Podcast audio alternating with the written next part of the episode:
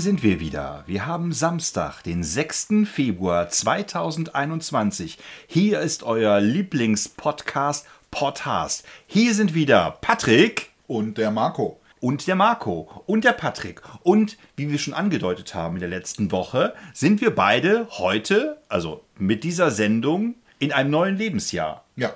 Wir haben einen runden Geburtstag gefeiert, jeder Ja. von uns für sich. Und zusammen kann man sagen, besser geht's eigentlich gar nicht mehr. So, und da Patrick es ja zur Aufgabe machen möchte, dass ihr ratet, wie alt wir denn wirklich geworden sind, fangen wir jetzt einfach mal an mit einer Zeitreise, oder? Äh, Marco, darf ich dir vielleicht, das ist ja so, so eine Zeitreise ist ja ein bisschen auch wie so ein Kinofilm, ne? Aha. Wir hatten ja, beim letzten Mal haben wir ja über den deutschen Film gesprochen. Und ich finde, so ein Rückblick ist ja auch immer so ein bisschen so ein Film. Ne? Man hat so bestimmte Ausschnitte im Kopf noch, die man vielleicht auch emotional besetzt. Ich weiß nicht, wie es bei dir so ist, aber dass man, man erinnert ja nicht die ganze Kindheit, aber so bestimmte Ausschnitte vielleicht, die irgend, aus welchen Gründen auch immer, einen emotional irgendwie berührt haben. Das kann auch einfach nur ein Besuch in irgendeinem Laden gewesen sein, der einem bis heute vielleicht noch im Kopf ist, wo dann die Verkäuferin sagt, möchten Sie einen Schlüpfer haben? Oder eine Leckmuschel. Oder eine Leckmuschel. Ein Also- Schlüpfer? Ein Schlüpfer? Schlüpfer, ke- kennst du das nicht mehr? Nee, erzähl. Das ist der deutsche Begriff für Slip. Ja, ja, das ist schon klar. Ja. Aber wann hast du im Ich- Laden gefragt, Ich, einen ich nicht, Schlüpfer aber haben ich war ja mit meiner Mutter dann ja auch zum Einkaufen unterwegs und wenn die dann eben einen Schlüpfer, ich glaube im Osten sagt man auch Schlübbi, so und dann war, waren ja die Läden in der Zeit, als ich Kind war, sahen zum Teil ja noch so aus, dass es die eigentlich nur aus hohen, nicht besonders schön designten Holzregalen bestanden, wo tonnenweise Hosen und Pullover übereinander irgendwie gestapelt waren. Manchmal auch Kisten, Kisten, Kartons. ja, und wo man dann eben, also wo Ambiente noch nicht im Vordergrund stand, sondern ich sag mal noch die gute, kompetente Beratung, ne, wo dann von Frotte die Rede war, von, ja, also Schlüpfer erinnere ich noch so als Begriff. Aber es gab auch noch so andere schöne Begriffe, die heute leider gar nicht mehr so, äh, weil es einfach diese Fachverkäufer nicht mehr gibt. Die heutigen Verkäufer sind ja gerade noch in der Lage, vielleicht die Größe oder sowas zu bestimmen äh, und einen vielleicht so schräg anzugucken, ob man denn wirklich in diese Größe reinpasst. Aber die können ja zur Qualität des Produktes ja kaum noch was sagen. Damals sagte man, du abgelutschte Gummigurke mit Nachthemd, um jemanden zu beleidigen. Das hast du gesagt? Das haben ganz viele Kinder gesagt in, in meinem ersten Jahrzehnt. Ich glaube, ich, glaub, ich war so ein bisschen so ein Kaspar Hauser. Also ich glaube, ähm, Autist. Aut ja, Autist nicht, aber also abge, also ähm, irgendwie aus, so aus der Welt rausgerissen, weil solche, diesen Begriff kenne ich gar nicht. Ja, gut.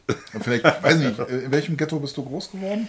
Ich bin in vielen Ghettos groß geworden. Ja. Meine Eltern sind ja, wie ich auch schon öfter erzählt habe, des Öfteren mal umgezogen, sodass ich jetzt nicht so viele Städte, aber viele Gegenden kennengelernt habe. Ja. Meistens fühlte ich mich aber auch isoliert, weil es natürlich auch schwer war, immer wieder neue Leute kennenzulernen. Ne? Meistens ging das natürlich über Schulen, aber war jetzt auch durchmischtes Publikum. Ich bin mit fünf Jahren in den Kindergarten gekommen, also ein Jahr vor der Schule, und muss sagen, da fing der Ernst des Lebens an. Und wie würdest du so dein, das, so das Umfeld beschreiben? Also ich, ich fand ja so, wir können ja sagen, dass wir ja tatsächlich im selben Jahrzehnt geboren wurden. Ja, hast du gesagt, dass wir den gleichen runden Geburtstag feiern? Nö, aber das kann man ja tatsächlich denken.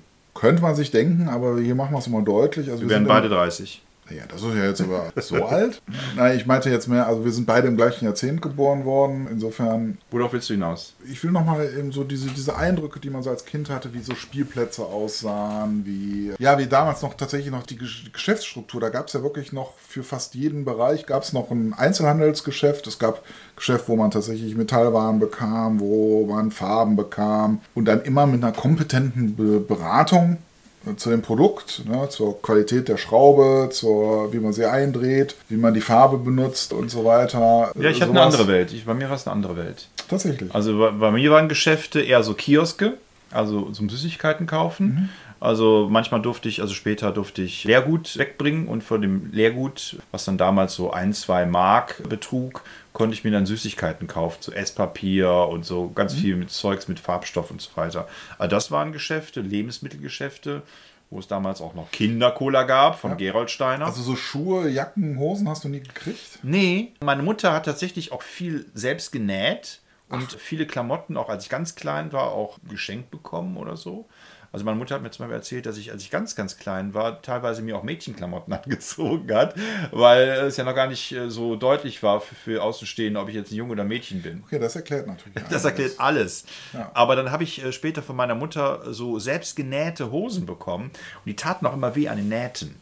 Also irgendwie stachen die immer so ein bisschen. Ah. Und ich habe auch lange keine Jeans getragen. Jedenfalls in den 70ern habe ich keine Jeans getragen. Ich hatte meist so Hosen mit Schlag. Und ja, und, und aus dem Cord, ne? Also das ist so meine... meine Cord also, auch, ja. Also da, da, das habe ich als Kind gehasst diesen grob, diesen Breitkord. Ich habe es gehasst. Polunder waren auch schön. Ja, die, die waren aber, das waren ja oft diese, ja, ich weiß gar nicht, Frotte ist nicht der, nee, Frotte ist nicht der richtige Begriff, aber dieses weiche Zeug. Also meine waren aus Wolle, das ist gestrickte Polunder. Gestrickte? Also äh, Schlachhose war auf jeden Fall angesagt. Wobei mir das damals als Kind gar nicht so aufgefallen ist. Das ist mir eigentlich erst rückblickend aufgefallen. Aber ich erinnere eben, dass ich, ich mochte diesen Breitkord nicht. Feinkord fand ich super gern angezogen, aber diesen Breitkord. Und Frisuren gingen dann meistens auch über die Ohren. Oh ja. Also man war noch nicht so akkurat. aber zu der Zeit waren ja nur weniger akkurat geschnitten. Ja. Also. Und ich glaube, meine Mutter hat mir auch die Haare geschnitten. Also es war, ich bin nicht zum Friseur gegangen als Kind. Doch, also da, das hat meine Mutter schon. Es waren aber, also meine Mutter ist oft zu so, also nicht in so Friseurgeschäfte gegangen, sondern so Leute, die das irgendwie so privat gemacht hatten. Also die dann quasi, weiß nicht, schwarz oder zumindest jedenfalls privat irgendwie so einen kleinen Friseursalon hatten. Also meine Mutter kannte immer irgendwelche Leute, die irgendwas so, weiß ich nicht, irgendwas so speziell irgendwie gemacht haben. Aber meine Mutter liebte auch meine Locken. Ja. Und deswegen musste ich immer so, also ich habe wirklich so, wirklich so Deppenfrisuren äh, äh, irgendwie gehabt. Also wenn ich da meine Kinderfotos teilweise gucke, denke ich so, boah. Aber gut, war auch wahrscheinlich ein bisschen der Zeit geschuldet. Wie siehst du mit Partys aus? Haben deine Eltern viele Partys so Nein. gemacht? Ich, ich weiß, da hatten wir mal drüber gesprochen, so, das ist ja diese Zeit der Mad Eagle Partys und, und Partykeller und so weiter. Haben meine Eltern sicherlich auch mal dran teilgenommen, aber bei meinen Eltern, da lief das, also die waren schon in, also die waren eher so vereinsorientiert. Also die haben mal zum Beispiel Schützenfest gefeiert äh, eben und sind dann da eben dann da ins Schützenzelt, haben da Party gemacht. Aber so dieses, ich sag mal, bei Bekannten irgendwo unten im Partykeller zu feiern, das kam, glaube ich, schon mal vor. Also ne? gefühlt war das bei mir jeden Monat. Ja. Äh, jeden Monat waren wir, äh, als Kinder sind wir da mitgegangen manchmal und durften wir dann im Bett der Gastgeber schlafen, bis wir dann irgendwann wach gemacht wurden. Also ich spreche jetzt vor allem natürlich von Silvester, aber es gab auch andere Anlässe oder bei uns zu Hause gab es dann auch irgendwann einen Partykeller. Da hat mein Vater auch viel Mühe reingesteckt, diese Theke zu erstellen. Und ja, wurde viel getrunken. Mad Eagle weiß ich gar nicht mehr. Also es gab so Gulaschkanonen und viel von diesen Flips-Zeugs und diesen, diesen die gibt es auch heute noch, so gemischt Salzsticks Salz, und so weiter. Äh, Gebäck. Ja, genau. Und es wurde viel geraucht. Und was ich als Kind schon beobachtet habe, ähm, dass da schon die Männer, wenn die betrunken waren und oder bekifft waren, dass sie schon ein ziemlich merkwürdiges Frauenbild hatten. Also die Frauen waren schon Objekt der Begierde und dann war es auch, wenn man viel Alkohol getrunken hat, für viele Männer auch egal, ob man die Frau des Gastgebers die eigene war. So weiter, ne? Also das war einfach, das wurde ja. immer legitimiert mit, na, ist doch eine Party irgendwie. Ne? Mhm. Ich fand das als Kind widerlich schon, also jedenfalls, sobald ich mich erinnern kann daran, fand ich es widerlich, weil wir, meine Eltern hatten noch einen guten Bekannten, der war immer besoffen dann bei solchen Partys und war immer sehr, äh, hatte distanzlos. Anhänglich. Also hat so die, den Frauen so ins Ohr gehaucht und so weiter ja, wurde viel ABBA-Musik, viel Bonnie M-Musik wurde gespielt. Ich durfte später auch mal äh, DJ spielen. Und dann habe ich das auch total übertrieben. Also zuerst fanden es alle toll, dass ich ABBA und Bonnie M gespielt habe. Irgendwann äh, haben die dann doch gefragt, ob ich was anderes hätte. Also ich bin natürlich bei der Plattensammlung der Erwachsenen bedient und habe dann geguckt, was zu bieten war. Und ich wusste, dass zu dem Zeitpunkt ABBA und Bonnie M sehr populär waren. Wobei ABBA war eher so die, die Leute, die so ein bisschen die Nase eher oben hatten. Bonnie M war schon eher für, für das Proletariat. Ne? Also das waren schon die Leute, die, glaube ich, Musik äh, konsumiert haben. konsumiert haben, während die Aber-Leute schon auch die Feingeistigen waren, die die klassischen Elemente der Melodieführung zu schätzen wussten. Ah ja, das ist ja fast eine Fuge von Bach, die ich da wieder erkenne. Tatsächlich. Tatsächlich. Also dieses Gespräch habe ich nie verfolgt, aber könnte ich mir vorstellen. Also wenn, wenn solche Gespräche auf diesen Partys gefolgt sind, muss ich sagen, Respekt. Ja, also ich habe viele ja. Fotos dann später auch gesehen. Meine Eltern hatten auch Fotoalben und auch vor meiner Geburt. Und da hatte mein Vater noch einen Oberlippenbart. Und eine Anekdote kann ich noch von diesen Partys erzählen, dass mein Vater seine erste Kellerbar eingerichtet hat. Der wollte ja Poster haben. Da hat er mich doch geschickt zum Zeitschriftenhändler. Ich soll doch ein paar Poster besorgen. Und sag ich, ja, was denn für Poster? Was soll ich denn da sagen? Und so weiter. Ja, sagt er, Schiffe, Rockstars, also Kiss zum Beispiel, oder nackte Frauen. Und so bin ich zum Kioskhändler. Ich, ich will Schiffe, Rockstars und nackte Frauen. Und er guckte mich so an. Bist du denn auch schon alt genug dazu? Ich, ja klar. Mein Vater hat gesagt, ich brauche Schiffe, Rockstars und nackte Frauen.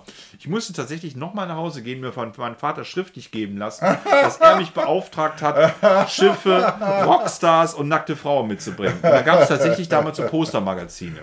Und dann war in der Kellerbar waren dann so äh, oben ohne Bilder von oder so Playboy-artige Bilder von Frauen. Du hast ja wirklich ein Leben gehabt. Ich habe ein Leben gehabt, ja. Ich bin sowas von entsexualisiert worden als Kind. Ne? Also wenn man so, so, so einen Überdruss hat, hat an äh, Eindrücken, Ja. ja, dann Ja, also das äh, muss ich tatsächlich. äh, hat man sein Leben lang danach nie mehr Sex. Ja. ja, das habe ich tatsächlich so nicht erlebt. Wie gesagt, bei meinen Eltern war das alles so ein bisschen vereinsgebundener und Ja, ja, Swingerclub oder was war das, ne?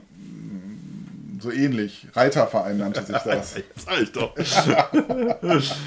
Und diese Genau. Da- Biene, die ich meine, nennt sich Maya. Aber da wurden dann eher, was weiß ich, mal irgendwie äh, der Pferdestall irgendwie leergeräumt und ausgefegt und dann wurden äh, Strohballen da reingeschleppt, Erntekränze aufgehängt und es wurde aber auch da viel Bier konsumiert und aber dieses, ich sag mal, sich da gegenseitig ablecken, habe ich selten tatsächlich dabei erlebt.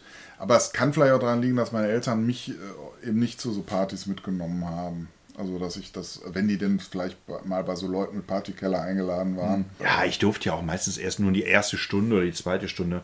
Meine Eltern waren übrigens auch haben einen Kegelverein. Das heißt, deshalb habe ich auch viel Fernsehen geguckt, früher abends spät, weil meine Eltern freitags oder samstags oft kegeln waren. Und dann saß ich vom Fernseher und habe äh, Vampirfilme geguckt. Aber der, der Kegelverein, das finde ich, es passt auch eigentlich gut in die Zeit. Das war auch typisch. Also man war eigentlich im Kegelverein und Skatrunde, also der Frühschoppen. Äh, finde ich ist auch für diese Zeit irgendwie noch so eine, also das, ja, der Mann, der in der Regel dann zum Frühschoppen ging. Bei meinen Eltern war es eher so, also die waren jetzt nicht äh, irgendwie an so eine Kneipe gebunden, aber die sind dann eben, klar, jetzt Reiterverein als ins Reiterstübchen. Und das fand ich als Kind unglaublich langweilig. Also dann standen die dann da in der Reiterkneipe, wenn man so möchte, haben gelabert, gelabert, gelabert und ich, ja, ich konnte halt nichts machen. Ich habe dann da einfach nur so rumgesessen. In unserer Folge zu, zu Telefon haben wir uns auch mal darüber verständigt, ne, dass man manchmal gar nicht mehr weiß, wie hat man sich eigentlich getroffen, wie hat man sich eigentlich verabredet. Also weil, klar, später hat man telefoniert, ohne Smartphones, ohne iPhones, ohne etc. Aber als Kind, ja, da hat man sich, glaube ich, in der Schule verabredet oder so, ne? Oder im Kinderhort. Ja, und oder, dann wurde halt angerufen, mit den Eltern telefoniert. ja, bei mir eher weniger. Also es äh, war Ja vielleicht. gut, du hast ja innerorts gewohnt, da hast du ja Gelegenheit, wahrscheinlich selber hinzulaufen. Und je nachdem, wie die Eltern dann drauf waren und ihre Kinder mehr oder weniger gelassen haben, wahrscheinlich hast du da einfach mehr Freiheiten gehabt als ich. Also ich musste ja, weil ich eben außerhalb des Ortes gewohnt hatte, bin ich oft von meinen Eltern halt irgendwo hin. Also wenn ich mit einem Freund spielen wollte, mussten mich halt dann dahin fahren. Ne? Kennst du noch Uli der Federteufel aus der Grundschule? Ist das so eine, so eine Buchfigur? Ja, das ist so ähnlich wie bei Alice Kraut. Ich glaube, Alice Kraut hat das auch geschrieben. Das ist äh, wie Pumuckel, so eine Figur. Der ist komplett rot. Und den habe ich als Kind geliebt. Den haben wir in den ersten ein, zwei Schuljahren haben wir gehabt. Der kam dann immer, da haben wir so. so War das so aus einem schwarzen Strich, der und dann vollkommen rot ausgemalt? Ja, ja, genau. Also schon so auch der, der Pumuckelstrich. Ne? Also ich glaube, es war derselbe Zeichner, dieselbe Zeichnerin, die den erfunden hat oder die den kreiert hat. Ich habe mir sogar, das Buch habe ich sogar, habe ich jetzt heute nicht dabei, sorry. Auf jeden Fall habe ich es geliebt. Ich wollte, ich wollte immer wissen, wie es weitergeht. Weil Uni, der Fehlerteufel, war ja auf meiner Seite. Ne? Der, ja, der wusste, wo die Fehler sind und hat sie trotzdem gemacht. Und hat sie, glaube ich, erforscht. Also den fand ich sehr sympathisch, Uli Fehler. Habe ich nachher vermisst. Im, spätestens im dritten Schuljahr gab es den nicht mehr. Und ich dachte mal, wann kommt der endlich wieder? Ne? Möchtest du eigentlich ein bisschen Laugengebäck vielleicht zum Matt? Zum Matt Igel? Der war ja auch mal schön mit Salzstangen gespickt. Der Ja, ja, ja, aber den Mad Eagle, den will ich nicht, Patrick. Das haben wir schon klargestellt. Okay, also ich werde mal jetzt hier ein bisschen. Ja, ich nehme ich nehm die Erbsensuppe. Und den Kartoffelsalat. Hast du eigentlich in, der, in dieser frühen Phase eigentlich auch ein bisschen was von Politik mitgekriegt oder ging das komplett an dir vorbei? Also ich habe mitbekommen, dass später dann, ja, das, nee, das war Helmut Schmidt, also mit Willy Brandt habe ich kaum mitbekommen. Also meine äh, Verwandtschaft war da auch sehr zerrissen. Also wir hatten christlich-demokratische Wähler, wir hatten aber auch sozialdemokratische Wähler. Und wenn wir bei meinem Opa waren, da wurde heftig gestritten, heftig gestritten. Und meine Eltern hatten immer die Auffassung, oder mein Vater vor allem hatte immer die Auffassung, dass seine Richtung richtig ist. Ich hatte nur als Kind, dann auch später, als ich ein bisschen mehr verstanden habe, habe ich seine Begründung nie nachvollziehen können. Also es war einfach klar, er hat Recht und der andere hat Unrecht, wenn er Sozialdemokrat war Also zum Beispiel. Ne? Eigentlich, ja? Ja, In Ansätzen. wir sollten Trump auch gar nicht mehr erwähnen. Ich meine, jetzt ist er raus. Ist er? Amtsenthebungsverfahren. Was kriegst du denn mit von der Politik?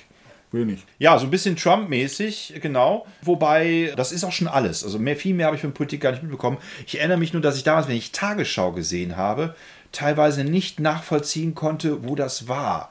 Also ich war, glaube ich, geografisch überhaupt nicht firm. Und wenn ich dann gesehen habe, dass Untertitel USA stand und dann so ein Wüstenvolk gesehen habe, habe ich mir gedacht, das ist die USA? Und dann habe ich immer gedacht, die US-Amerikaner sind immer so Panzertypen, die mit Panzern durch die Wüste fahren. Das war für mich die USA als Kind. Okay. Ja? Also da habe ich auch noch nicht die Hollywood-Filme gesehen. Ne, Das kam erst später. Okay. Aber so, ich weiß so, die ersten Eindrücke, wenn ich Tagesschau gesehen habe, war für mich immer, USA waren Panzerfahrer in der Wüste. Also ich würde jetzt gerne eigentlich jetzt, äh, wo du jetzt eben so Bilder, Nachrichtenbilder oder sowas hast, würde ich jetzt eigentlich gerne irgendwie so zu meinen Eindrücken damals von der Tagesschau so schwenken. Aber dann wären wir eigentlich schon bei dem Thema Abendunterhaltung. Aber erinnere mich gleich nochmal dran, dass ich eigentlich auch was äh, zu meinen Politikerfahrungen dieser frühen Phase sozusagen noch sagen wollte. Also ich habe äh, als Kind äh, war es ja, ich weiß nicht, wie es bei euch war, aber samstags war ja so, was bei uns meine Eltern den gemütlichen Abend nannten. Da wurde dann vorher gebadet. Und dann durfte man dann im Schlafanzug äh, unter die Kuscheldecke und dann kam immer, ja damals waren es so die drei, vier großen Shows, auf Los geht's los, einer wird gewinnen und später dann wetten das. Musik ist Trumpf. Ja, leider auch. Das, das, äh, das haben meine Eltern. Musik ist Trumpf. Musik ist unser Leben. Und donnerstags kam Dalli Dalli und der große Preis. ja, das war, das habe ich, äh, großen Preis habe ich auch geliebt als Kind. Die haben aber alles versucht, uns zu kriegen. Mit Wum und Wendelin haben die es, haben es probiert. Aber wenn, wenn ich noch kurz zur Tagesschau noch zurückgehen kann, ich habe heute noch so ein wohliges Gefühl, wenn ich die Wettervorschau, die damalige, die war ja so ein bisschen düsterer, es war ja alles so ein bisschen in schwarz oder dunkelblau gehalten und dann kam dann ja also die Umrisse von Deutschland, übrigens damals immer auch schon mit der DDR, also die war damals schon immer wieder vereinigt und ja, und dann kam danach dann ja entweder so eine Show oder eben Spielfilm und irgendwie war das so, es war auch so, man sah auf die, dieser Darstellung, dass es wahrscheinlich gerade draußen regnete oder sowas. Oder ja, und ich fand das irgendwie urgemütlich und sich dann in den Filmen dann auch einzulassen oder dann in diese Fernsehshow, das fand ich super schön. Ja, und dann durften wir uns dann immer eine Süßigkeit aussuchen, die wir dann an diesem Abend dann, ja, dann essen durften. Ja, meine Eltern waren ja meistens weg. Deshalb habe ich. Die waren meistens weg. Ja, Kegelclub oder so. Kegel Tatsächlich? Ja, ja, deshalb saß ich samstagsabends meistens allein Oh. oder mit meiner Schwester. Und ich habe die Sendung alle ge geliebt und gesehen. Ja, Joachim Fuchsberger fand ich teilweise sogar noch besser als Kuhlenkamp. Und Roberto Blanco hatte auch eine Sendung und Peter Ja. Frankenfeld und so weiter. Ja, ne? Pe- also, äh, Peter Peter- Alexander hatte auch eine Sendung. Harald Junke hatte eine Sendung. Also, die hatten alle. Ja, aber die hatten ja alle diese Musikshows. Ne? Genau, Also, aber die habe ich auch geguckt. Ich habe also fast. Ja, ich also- war immer traurig, wenn gar nichts kam an dem Samstag. Ich glaube, es war auch selten, dass gar nichts kam. Ja. Also immer kam irgendeine Sendung samstagsabends. Wobei, also für mich ist, also war, äh, ist eher so ein Leiden. Also meine Eltern haben auch gerne so Musik ist Trumpf eben geguckt, Peter Frankenfeld. Ich glaube, später hat das Harald Junke dann übernommen. Aber ich fand die Musikbeiträge immer tödlich, langweilig. Oder dann dieses Tanzen von den Tanz. äh, Ich meine, klar, habe ich, also als Kind interessiert einem so lange schöne Beine ja nicht so. Ja, aber Harald Junke war schon cool. Also das habe ich natürlich auch später erst entdeckt. Aber der hat ja auch ganz viel so Frank Sinatra-Lieder auf Ja. Deutsch gesungen und so weiter. Also er hatte schon eine coole Art. Ich trinke jetzt übrigens eine Afrikola. Afrikola ist cool, sexy. Ja, ich habe ja zum Zeitpunkt noch eher Gerold Steiner Kinder-Cola getrunken. Ich war dann traurig, als die es die nicht mehr gab. Da Ich durfte gar irgendwann- keine Cola trinken als Kind. Ah, so, ja. Ich habe ja mich verweigert. Ich habe ja keinen Kakao getrunken und keine Milch getrunken. Ja, und meine Eltern sind nicht auf die gute Idee gekommen, mir einfach Wasser anzubieten, sondern dann habe ich dann gesagt, gut, wenn er keine Milch und keinen Kakao trinkt, dann trinkt er eben Limo. Und die ganz besondere Limo war eben die schwarze Limo. Die hatte noch ein bisschen mehr Pep als die normal. Aber ich habe auch gerne die Orangenlimonade von Gerald Steiner Es getrunken. gab eine schwarze Limo? Ja, äh, Cola. Kindercola. Ach so. Schön, dass du Afri-Cola trinkst, aber die habe ich zum Zeitpunkt noch nicht getrunken. Capri-Sonne war auch immer Ich, schön. ich habe die als Kind durfte ich ja keine Cola trinken, aber auf vielen, also wenn man im Restaurant essen war, also meine Eltern sind mit uns ab und an nochmal ins Restaurant essen gegangen, war Afrikola doch oft eine weit verbreitete Marke, die auf Gläsern dann Punkte, selbst wenn du da Limo drin gekriegt hast. Von daher, also auch mit dieser Palme und so war das für mich dann schon auch irgendwie präsent. Ne? Was war dein erster Kinofilm, den du gesehen hast? Ja, das erinnere ich noch genau. Es weiß nicht, ob das im Jahr 78 oder 77 war. Das war Pinocchio. Obwohl Pinocchio ja, also der, die Disney-Verfilmung, ist irgendwie da wieder gezeigt worden. Ich habe das nie nachgeprüft. Der, die Pinocchio-Verfilmung selber ist ja älter. Ich glaube, die ist mindestens 50er Jahre oder sowas. Aber scheint dann da in den 70ern nochmal neu in die Kinos gekommen zu sein. Und das war im Seidenfaden-Kino in der Stadt, in der ich groß geworden bin. In der Samt- und Seidenstadt. In der Samt- und Seidenstadt. Genau, und das war der letzte traurige Rest eines riesigen Entertainment Centers, also der 20er, 30er Jahre, glaube ich. Und davon wurde am Ende eigentlich nur noch ein Kino betrieben. Und da habe ich tatsächlich meinen ersten Kinofilm gesehen. Da habe ich Kapp und Kappa gesehen. Aber mein erster Kinofilm war Schneewittchen, aber nicht die Disney-Verfilmung, sondern so eine amerikanische Realverfilmung. Die gibt es auch irgendwie noch mindestens auf YouTube zu sehen. Und wenn ich da aus, weiter ausholen darf, Auch im Seidenfaden? im Seitenfaden. Und später habe ich dann auch noch Batman hält die Welt im Atem dort gesehen, auch im Seidenfaden. Und der erste Film, wo ich alleine war, ohne meine Eltern, das war Der Weiße Hai Teil 2. Da war ich mit Oh. einem Mitschüler meiner Grundschule und der durfte schon ganz viel, weil der zwei Jahre älter war. Und meine Eltern waren sich unsicher, ob ich überhaupt in Der Weiße Hai Teil 2 reinkomme. Hab's aber geschafft, wahrscheinlich, weil ich mit dem älteren Klassenkamerad da war und durfte den Weißen Hai. Hat mich unheimlich fasziniert. Heute finde ich die Weiße Hai-Filme ein bisschen merkwürdig, also äh, finde ich jetzt nicht so spannend. Aber als Kind fand ich den Film sehr eindrucksvoll. Ich, ich kann dir gar nicht sagen, was der erste Film gewesen ist, den ich alleine geguckt hätte. Ich glaube, das war tatsächlich relativ spät. Also wir sind ab und an mal mit der Familie ins Kino gegangen. Was hier so Mel Brooks oder sowas, die, äh, wie hieß das, die große Geschichte der Zeit. Ja, ich weiß nicht. Geschichte der Zeit oder sowas. Sowas haben wir geguckt oder auch mal Bud Spencer Filme.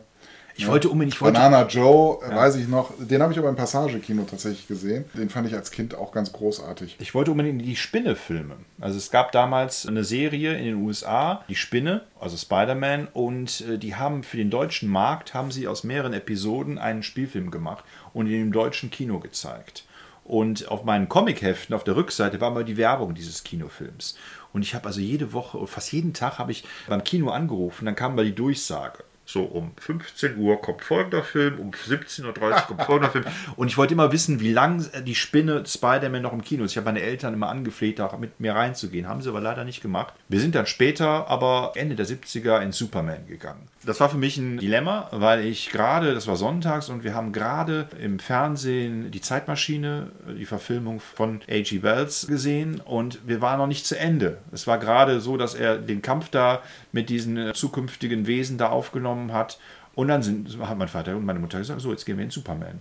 Und dann haben wir Superman gesehen. Und der Film war, hat mich umgehauen. Ich habe danach noch im Kinderhort in der Schule, ich hatte dann Karneval auch ein Superman-Kostüm und wir hatten den, im Kindergarten, im Kinderhort hatten wir so Kletterwände, da habe ich immer so dran gehangen und Superman nachgespielt und es war einfach fantastisch. Also ich habe mir zwar Superman anders vorgestellt als mit Christopher Reeve, aber ich fand den Film so gut gemacht und er hat ja auch so eine schöne Mischung gehabt. Ne? Er konnte sowohl den trotteligen Clark Kent super spielen, wie auch den eleganten Superman. Also er war jetzt nicht so Muskelprotz, wie ich mir den vielleicht vorgestellt hätte anhand der Comics, Comics. aber es war einfach im Film was magisch und hat super funktioniert. Die Nachfolgefilme, die haben ein bisschen von dem Glam genommen, aber der erste Film war Wahnsinn. Die haben ja Werbung damals gemacht mit, dem, mit der Aussage, nach diesem Film wirst du glauben, dass ein Mann fliegen kann. Und tatsächlich war das auch so. Ja, ich habe die später mal irgendwie im Fernsehen gesehen, aber mich haben die jetzt nicht so angefixt. Aber ich kann das schon nachvollziehen ne, für- ein Kind. Ja, mein erster Disney-Film war Kapp und Kappa, wie gesagt. Hat mich auch sehr angerührt, diese Mhm. Ja, Freundschaft. war- ja, ja, Fast wie wir, Patrick. Ja. Ja. Bist du der Hund oder der Fuchs? Die Frage, wer ist unser Herrchen? Und davor habe ich Bernhard Bianca aber nur als Panini-Klebealbum gehabt. Genauso wie damals Star Wars. Ein Krieg der Sterne hieß es ja damals noch. Bernhard Bianca habe ich übrigens auch im Kino gesehen. Ja, habe ich leider erst später auf Video oder so gesehen, Mhm. aber damals im Kino leider nicht. Ich wollte ja noch von meinen politischen... Politik. Genau. Wobei Politik ist vielleicht der falsche, aber ich habe tatsächlich ja den Kalten Krieg erlebt. Ach, uh, war es das. Ich war das. Hast du was vom Kalten Krieg? War vielleicht auch mal kalt, aber ansonsten nicht, nee. Der Kalte Krieg, nee. Also ich erinnere drei Sachen zum Kalten Krieg. Und zwar war das, waren das die Straßensperren, um die RAF auswendig zu machen. Und unsere Grundschule war an einer Haupt, lag an einer Hauptstraße und da sind regelmäßig Kontrollen gemacht worden von der Polizei. Und auch die normale Streifenpolizei, die äh, traten zu dieser Zeit immer mit Maschinenpistole auf. Und das war natürlich für uns Kinder dann, wenn eine Pause war, natürlich großes Kino. Ne? Wenn wir dann da die Polizisten stehen sahen, alle mit Maschinenpistole und so. Also das, das ist so eine Erinnerung. Und die hatten ja diese Maschinenpistolen tatsächlich eben wegen der Bedrohung oder der gefühlten Bedrohung durch den Linksterrorismus. Ich weiß gar nicht, was da ganz aktuell zu dem Zeitpunkt war. Das irgendwo zwischen 77 und, und 80. Aber ich meine, das wäre auch eine relativ heiße Phase der RF gewesen. Und, und dann weiß ich noch, dass über unsere Grundschule so ein Konvoi, Hubschrauberkonvoi hinwegflog mit dem chinesischen Staatspräsidenten, der damals da ein Stahlwerk in der Nähe besucht hat. Und das größte Erlebnis, da war ich eigentlich noch sehr jung, also da war, ich weiß gar nicht, ob ich da überhaupt schon in der Schule war. Da war, ist mal ein Hubschrauber ein paar hundert Meter weit von unserem Haus mitten im Feld gelandet, also auch wieder in der Nähe von der Bundesstraße. Und dann sind da tatsächlich so, ja, so Spezialpolizei ist dann da aus dem Hubschrauber rausgekommen, haben eine Straßensperre errichtet. Und dann sind wir, also ich hatte einen fünf Jahre älteren Kumpel, da ist der mit mir dann dahin. Und die hatten, glaube ich, auch einen Schäferhund oder sowas dabei. Das war natürlich schon, pff, na, also das sind so meine Erlebnisse an den Kalten Krieg. Ja, erlebt ja auch nicht jeder, sag ich mal. Ne? Ja, wie gesagt, politisch habe ich wenig mitbekommen. Das kam erst so dann im nächsten Jahrzehnt, dass ich so ein bisschen was mitbekommen habe von dem, was um mich herum passiert. Aber dieser Spruch, der Schmidt, der war der richtige Mann, aber in der falschen Partei, der ist doch bestimmt in eurer Familie auch irgendwo. Der gefallen, ist auch oder? gefallen, ja, ja. Genau. Ja, ja, der Schmidt. Schade eigentlich. Ich habe den, also er wurde aber auch hm, sehr kritisiert. Im Nachhinein habe ich mir, fand ich das immer sehr schade, dass, dass der Schmidt dem Kohl unterlegen war später. Ja, das finde ich auch sehr schade, aber gut. Das ist, äh, aber das, äh, der Kohl leitet dann ja eigentlich schon so in die nächste Phase über, so die ich sag mal, die Phase, wo ja, Leute, ich sag mal, sagen wir mal, auf einmal begannen, die Haare irgendwie hochzutopieren und komische ja. Lockenfrisuren auf einmal zu tragen ja. und äh, ja, vielleicht noch bei dem Jahrzehnt, um das abzuschließen, also aus meiner Sicht abzuschließen, du hast eben nach Spielplätzen gefragt. Die Spielplätze waren, waren rudimentär. Also es waren meistens eine, eine, Rutsche, vielleicht eine Schaukel und maximal noch so ein Drehteil, wo man sich reinsetzen und konnte. Im Grunde waren das oft noch die Dinge aus den 60er, 50er, 60er Jahren, mhm. die eigentlich nur so aus Metall, irgendwie aus so Eisenrohren bestanden, die angemalt waren. Ja. Aber es fing da dann schon an, ich war bei uns im Kindergarten, der war ja neu, und dann fing das schon an mit diesen gestalteten Spielplätzen, also mit Holzpfosten und mit so Burgen und so einem Kram. Ja. Also das gab es dann schon auch. Ne? Bonanza-Räder fand ich total klasse, habe ich selber aber nie eins mit, besessen. Mit Fuchsschwanz, das war, ja, weil das im Grunde so, denke ich mal, die Generation unserer älteren Geschwister war, also so, so 65 geboren mhm. sind, würde ich mal sagen. Ja, und Catcars, da war ich schon fast wieder zu alt zu. Also ja. Catcar, da war, fuhren dann viele mit, ich wollte mal Catcar haben, aber irgendwie war ich auch schon aus dem Alter raus, wo man mit Catcar durch die Gegend fuhr. Doch, ich habe einen Catcar gehabt, aber aber oder so ein Dreirad wahrscheinlich nur. Keine Ahnung. Aber so ein richtiges Catcard hatte ich nicht. Ja, ich, ich hab, wir hatten Catcar, aber wir hatten ganz wenig Möglichkeiten, ordentlich zu fahren, weil es hm. kaum eine gepflasterte Fläche da war, wo ich wohnte. Und ich hatte aber wohl einen Roller, also einen Tretroller. Ja. Ja. Ich bin mit dem Fahrrad oft auf die Fresse gefallen. Als ich mit dem Fahrrad fahren, da bin ich mal so eine Abfahrt runter bei uns und da bin ich voll gegen die Wand geklatscht, weil ich irgendwie die Kurve nicht bekommen habe. Ja, meine Eltern haben auch eine Zeit lang in meinem Hochhaus gewohnt. Also, das waren, glaube ich, so zwei, drei Jahre oder so. War und auch, glaube ich, in der Zeit sehr in, ne? So diese neuen Hochhäuser, das war mhm. mal so eine Modewelle auch, dass man da gerne hinzog, ne? Und dann war mal der Wettkampf mit dem Müllschlucker und mit dem Licht. Ich bin nämlich, äh, äh, mochte nicht mit dem Fahrstuhl fahren, weil der Fahrstuhl oft stecken blieb und da hatte ich Angst vor. Und dann bin ich meistens Treppe runtergerannt. Und da habe ich immer, bin ich runtergerannt und habe ich mir, sollst jetzt nochmal den Lichtschalter drücken. Nein, nein, das schaffe ich noch bis zur nächsten Treppe. Und dann, ne, und meistens stand, dann, stand ich dann doch da und es war dunkel, weil ich es nicht rechtzeitig geschafft habe. Also der Wettbewerb war eigentlich, es zu schaffen, so viele Etagen wie möglich hinzubekommen, ohne dass das Licht ausging. Aber das ist ja gerade rauf dann noch ambitioniert, ne? Ich weiß nicht mehr, aber ich bin, wie gesagt, oft da die Treppen rauf und runter gerannt. Meistens muss ich den Müll wegschmeißen, dann muss ich zum Müllschlucker und dann bin ich da hingelaufen. Einmal war es so, dass ich mich, da war ich irgendwie krank, erkältet und da habe ich mich, hat meine Mutter mich ins Schlafzimmer meiner Eltern und irgendwie, aus irgendeinem Grund, habe ich die Tür abgeschlossen. Weiß ich nicht mehr warum. Und dann kam ich nach nicht mehr raus und ich musste dringend auf Toilette. Und da hat, äh, hatten die äh, Nachbarn da und der wollte eigentlich, dass ich draußen aus der siebten, achten Etage von einem Fenster zum anderen rüber kriege. Aber es gab keine, keine Außen, also ähnlich wie bei den Star Wars-Filmen. Es gab kein Geländer oder so, wo man sich äh, aufstellen konnte. Und er wollte mit, mit seiner puren Muskelkraft, wollte mich rüberziehen. Und das war mir echt zu heftig als Kind. Ne? Also da war, hatte ich schon so viel Angst vor so etwas, dass ich das nicht gemacht habe. Und dann bin ich drin geblieben, dann habe ich, glaube ich, den Nachttopf meiner Mutter gemacht, damit ich, ich äh, die Nacht überstand. Und ich glaube, irgendwann, also entweder haben die einen Schlüsseldienst geholt oder irgendwie haben es geschafft, dann später die Tür zu öffnen am nächsten Tag oder, oder abends, weiß ich nicht mehr genau. Jedenfalls bin ich trotzdem froh, dass ich das nicht gemacht habe. Ja, dieser Nachbar war übrigens auch, es war ein Jugoslawe und der hatte noch ein bisschen andere patriarchalischere Erziehungsmethoden als meine Eltern. Und mhm. wenn seine Söhne irgendwas gemacht haben, dann äh, wurde schon mal der Gürtel gezückt und dann gab es schon mal Schläge auf das Hinterteil seiner Kinder. Und ich weiß noch einmal, da haben wir zu, also er hatte zwei, der Nachbar hatte zwei Söhne und meine Schwester und ich. Und dann haben wir auch manchmal so Spielchen gemacht, dass man sich auszog oder sowas. Und das dann mitbekommen. Und das fand er ganz erbärmlich, dass wir Jungs uns ausziehen äh, vor einem Mädchen. Und das Mädchen auch wohl sie ausgezogen war. Und dann sollten wir uns alle den Hintern versohlen lassen. Ich habe mich dann geweigert, was dazu geführt hat, dass es wohl Riesendebatten zwischen meinem Vater und ihm gab und am Ende war es, führt es aber dazu, dass er seine Kinder auch nicht geschlagen hat, weil ich mich ja auch verweigert hatte. Ist jetzt keine Heldentat, aber, aber immerhin habe ich sie davor geschützt. Da Meine Sturheit bringt manchmal was im Leben. Ja, absolut. absolut. Also es, äh, Respekt. Ja, dann ging es denn weiter bei dir? Sollen wir jetzt in das nächste Jahrzehnt ein Lass uns mal in das nächste Jahrzehnt reingehen. Ja, das nächste Jahrzehnt habe ich natürlich äh, präsenter im Kopf, äh, wie du wahrscheinlich auch. Es war für mich lauter, bunter, knalliger. Aber nicht so emotional äh, unbedingt beladen wie das der frühen Kindheit. Ich weiß nicht. Also es war auf jeden Fall, fühlte mich dann eben schon schnell als Jugendlicher und ich habe natürlich dann auch das Zeitgeschehen, jedenfalls der Jugendkulturen, stärker wahrgenommen als im ersten Jahrzehnt. Aber auch in der frühen Phase? Naja, ich habe auf jeden Fall dann sehr früh auch schon die Neudeutsche Welle sehr gemocht. Habe dann wegen der Neudeutschen Welle angefangen, die Bravo zu lesen und dann auch angefangen, später englischsprachige Musik zu hören. Also insofern fühlte ich mich schon dann wenigstens der Popkultur verpflichtet.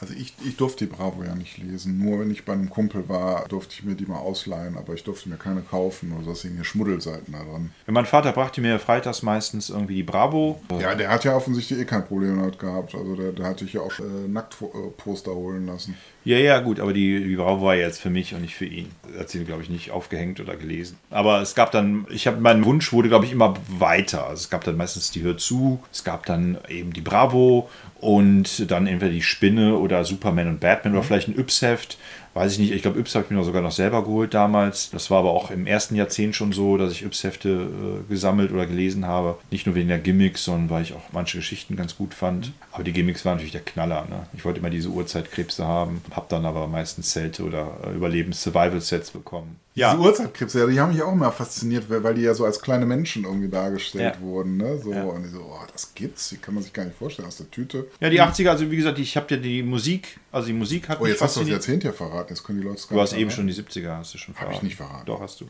Habe ich nicht. Hast du. Habe ich nicht? Ja. Hast Nein. Du? du hast eben 70er Jahre gesagt.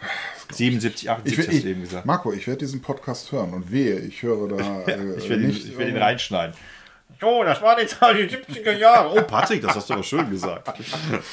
ja. Naja, wie dem auch sei, also. Mm, so überleitend aus den, wenn wir es jetzt schon mal so konkret machen, aus den 70ern zu den 80ern, ist so für mich so eine Geschichte, nämlich die Einführung der Computerspiele. Ich weiß, so das erste, was in mein Leben trat, was ich selber noch nicht hatte, aber was Kinder oder Jugendliche aus der Nachbarschaft hatten, das war Pong. Ping. Pong. Ja, genau. Also so eine Pong. schwarze Oberfläche mit irgendwie zwei äh, weißen Kästen und ja. dann eben, und dann muss, konnte man so eine Art Tennis spielen. Ja.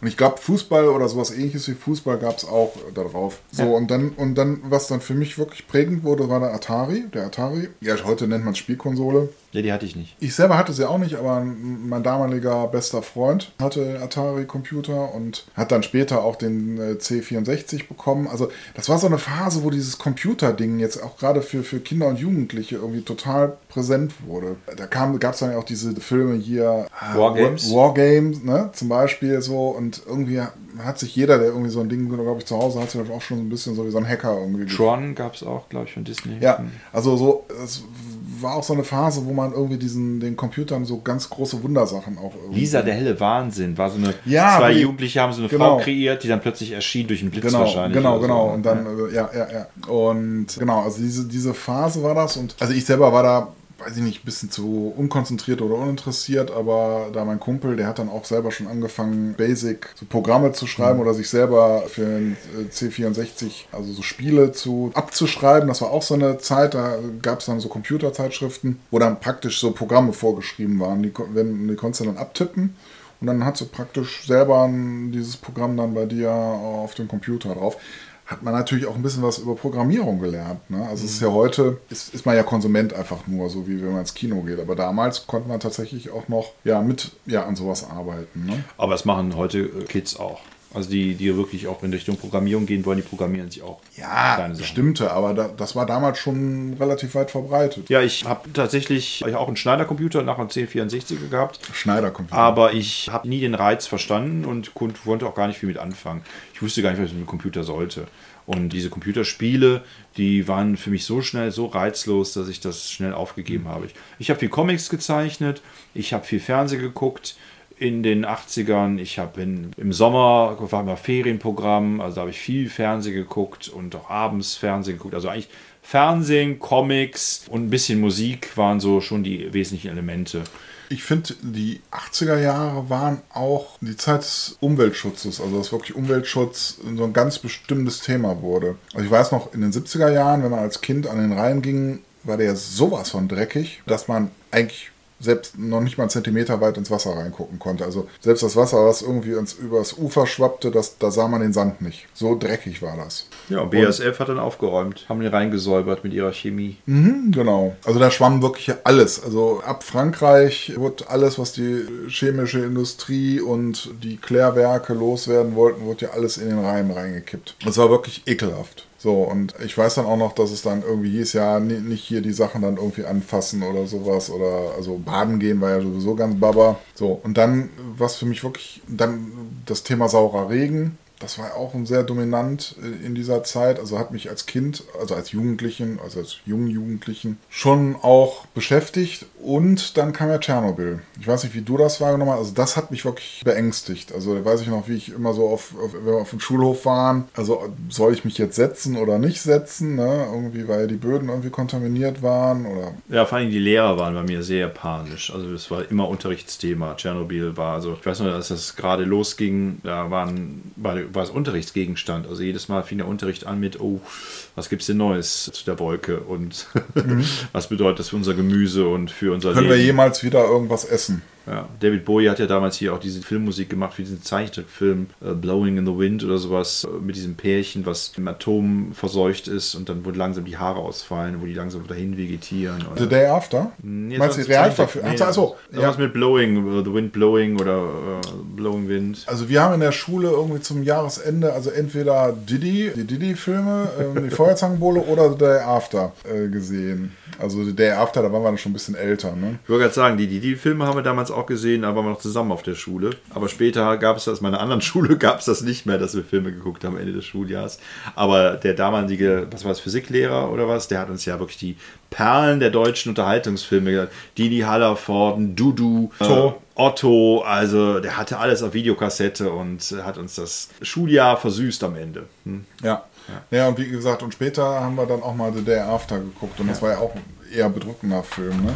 Also das war, also das ist so für mich eigentlich so ein Bestandteil der frühen Erinnerung. Viele andere Dinge sind einfach so durchgelaufen, also was, was, ja, aber Ja, mich hat der Ude Lindenberg auch ein bisschen berührt. Der war ja der auch sehr vorne dabei, Lieder darüber zu schreiben, über diese ganzen Ängste und die Naturkatastrophen und so weiter. Das hat mich schon so ein bisschen berührt. Aber ich glaube, es war eher so, wie er das gemacht hat. Politisch habe ich mich da auch tatsächlich eher zurückgehalten. Meine Eltern waren da, glaube ich, auch relativ zurückhaltend. Die haben einfach hauptsächlich robotet. Die waren jetzt politisch nicht aktiv. Und ich komme eher auch aus so einem Haushalt, wo die Grünen jetzt erstmal so als Störfaktoren gesehen worden sind. Ne? Also es war eher so, die Leute, was wollen die eigentlich in der Politik? Die machen ja nichts Ernsthaftes und so. Ne? Das kam erst später, dass ich das... Äh, ich weiß auch, dass ich als Kind, das ist aber schon fast wieder eher so 70er Jahre, also da sehr negativ gegenüber Demonstranten eingestellt war. Wenn die dann irgendwie. Und äh, Terroristen natürlich. also In jeder Pommesbude hingen die Bilder von den bärtigen Menschen, die man melden sollte, falls man sie mal sah. das sah aber alle gleich aus. alle hatten solche Blicke, wie du die letzten bei Tom Cruise beschrieben hast. Leere Blicke ins Weite starrend. ja, ja, ja. Bärte, Mützen, dicke äh, Augenbrauen, Aber das, wulstige. das, das zog sich ja tatsächlich in die 80er Jahre hinein. Ne? Also ich weiß, wir haben dann irgendwann mal in der siebten Klasse, glaube ich, war das, sind wir in eine Jugendherberge in der Nähe von, von Bonn, mal also so eine Jugendherbergsfahrt gemacht. Und dann sind wir auch ins Regierungsviertel gegangen und da standen tatsächlich Polizeipanzer, ne? also diese Radpanzer zur Sicherung des Kanzleramtes da. Ne? Ich weiß ja nicht, ob das wirklich viel Sinn gemacht hat, aber ja, vielleicht hatten sie Angst, dass irgendwelche Touristen mit einem Lastwagen irgendwie ins Bundeskanzleramt reinfahren mit Sprengstoff oder so. Ich hatte später auch eine Lehrerin, die uns sehr versucht hat zu motivieren, politisch, ähm, wie soll ich sagen, also sie hat auch richtig, richtig gegen die CDU und Helmut Kohl gewandt, als er in 83 an die Macht kam.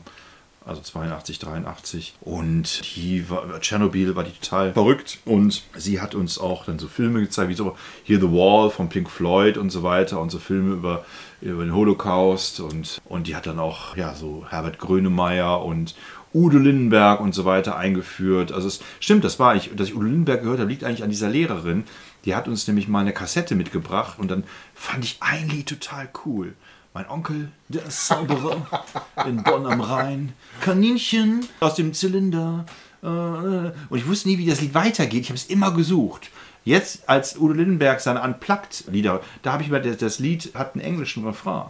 Ne? Also es ging Runaway und so weiter. Ne? Also dieses Weckler und das wusste ich gar nicht. Und jetzt weiß ich endlich, wie dieses Lied weitergeht. Ja? Also es ist, geht eher um Flucht. Ich dachte, es ging um Bonner Politik. Ja, aber es war schon irgendwie ganz lustig, so näher am Puls zu sein. Ne? Also ich meine, heute kann man sich ja gar nicht mehr die Regierung losgelöst von Berlin denken. Aber damals hat man das Gefühl, wenn man jetzt hier Krefeld, Kölner Raum lebt, dass man nah dran ist an der deutschen Politik. Ne?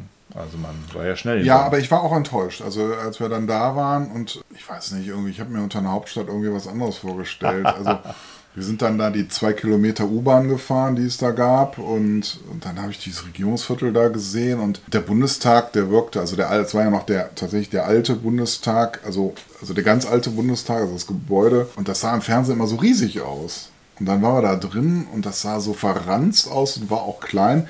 Der ist dann ja später auch zurückgebaut worden. Dann haben sie dann ja noch ein neues Plenargebäude errichtet und waren ja zwischenzeitlich dann in diesem Wasserwerk drin noch. Aber da war ich erstmal so ein bisschen so, ich hatte mir das irgendwie alles prächtiger und größer irgendwie vorgestellt. Und das war ja auch so eine Zeit, das fand ich als Kind auch immer interessant. Da hieß es dann immer, ja, der Minister, der Staatspräsident von Nukududu ist zu Gast bei Kanzler Schmidt und die bekamen dann immer Entwicklungshilfe in Höhe von, weiß ich, 5 oder 6 Millionen D-Mark. Und wo sich dann jeder schon so gedacht hat, dass es wahrscheinlich eher der Entwicklung des eigenen Swimmingpools dieser Staatspräsidenten irgendwie diente, als jetzt den Völkern, denen sie irgendwie vorstanden. Aber das war irgendwie so damals so, so wurde damals Außenpolitik gemacht. Ne? Da kam dann halt einer und dann bekam der ein paar Millionen in die Hand gedrückt und dann war auch gut. Aber das war auch so, das, ich weiß nicht, ob das heute noch so gemacht wird, wahrscheinlich eher weniger, aber damals gehörte das einfach zum klassischen Staatsbesuch dazu, dass jeder dann irgendwie mit ein paar Millionen wieder abrauschte. Ja, und wir haben damals auch gesammelt hier für die Salz. So, und das hat ja hier der österreichische Kaiser, Genau. mit der mit Sissi verheiratet war, hat das ja initiiert. Äh, Karl-Heinz Ja, auch Äthiopien, ne, genau. Also da, genau, das waren so diese Hungerkatastrophen dieser Zeit. Ja, da gab es ja Geld viel. für Afrika oder wie hieß das? Auch diese ganzen Konflikte, ne, ich, wir hatten ja eben schon vom Kalten Krieg gesprochen, so zu Süd, also diese Stellvertreterkonflikte in Südamerika und in Afrika und das, ja, das war wirklich sehr, sehr beherrschend. Ne? Genau. Aber es war für mich auch eine Zeit natürlich des Erwachsenwerdens. Ich weiß nicht, wie das so für dich war, aber es gehörte für mich dann zum Beispiel dazu zum Erwachsenwerden, dass ich dann halt so Musik, also Popmusik oder was auch immer, dann laut gespielt habe, damit auch jeder hört, hallo, der ist jetzt hier nicht mehr, spielt jetzt hier nicht mehr Playmobil, sondern der hört jetzt laut Musik und hatte dann auch gesehen, dass so ältere Kinder dann eben so Bravo-Plakate oder sowas im Zimmer hängen hatten. Das gehörte ja in den 70er Jahren jedenfalls zu dem Teenager, der musste ja dann alles voller irgendwelcher Plakate haben. Und mich hab, mich haben eigentlich die einzelnen Popstars überhaupt gar nicht groß interessiert, aber ich wollte eben zum Ausdruck bringen, hier, ich bin jetzt auch ein großer, also habe ich mir dann auch da so ein paar Bravo-Poster hingehängt, obwohl mich jetzt die Sänger jetzt nicht so maßlos Ich habe versucht, Mitte der 80er Jahre, so Duran Duran, habe ich mir viele Plakate an die Wand gehängt. Bis ich dann festgestellt, dass viele Mädchen Duran Duran mochten. Da habe ich gedacht, das, das stimmt ja aber anscheinend irgendwas nicht mit mir. Dann habe ich versucht, eher so. Du hast ja auch Röcke als Ja, Kind getragen. Genau. Und dann habe ich eher mal überlegt, was ich so für Frauen hören könnte. Da blieb natürlich nicht viel. Also nach Samantha Fox und Sabrina kam dann eben Madonna. Und aber Madonna, die hat mich schon auch begleitet, weil ich die wirklich auf den Plakaten, auf den Performance sehr attraktiv fand. Wenn man sich jetzt die Fotos anguckt, also nicht nur jetzt die heutige Madonna, sondern auch damals schon, ah, dann war das schon sehr viel Effekthascherei auch damals. Ne?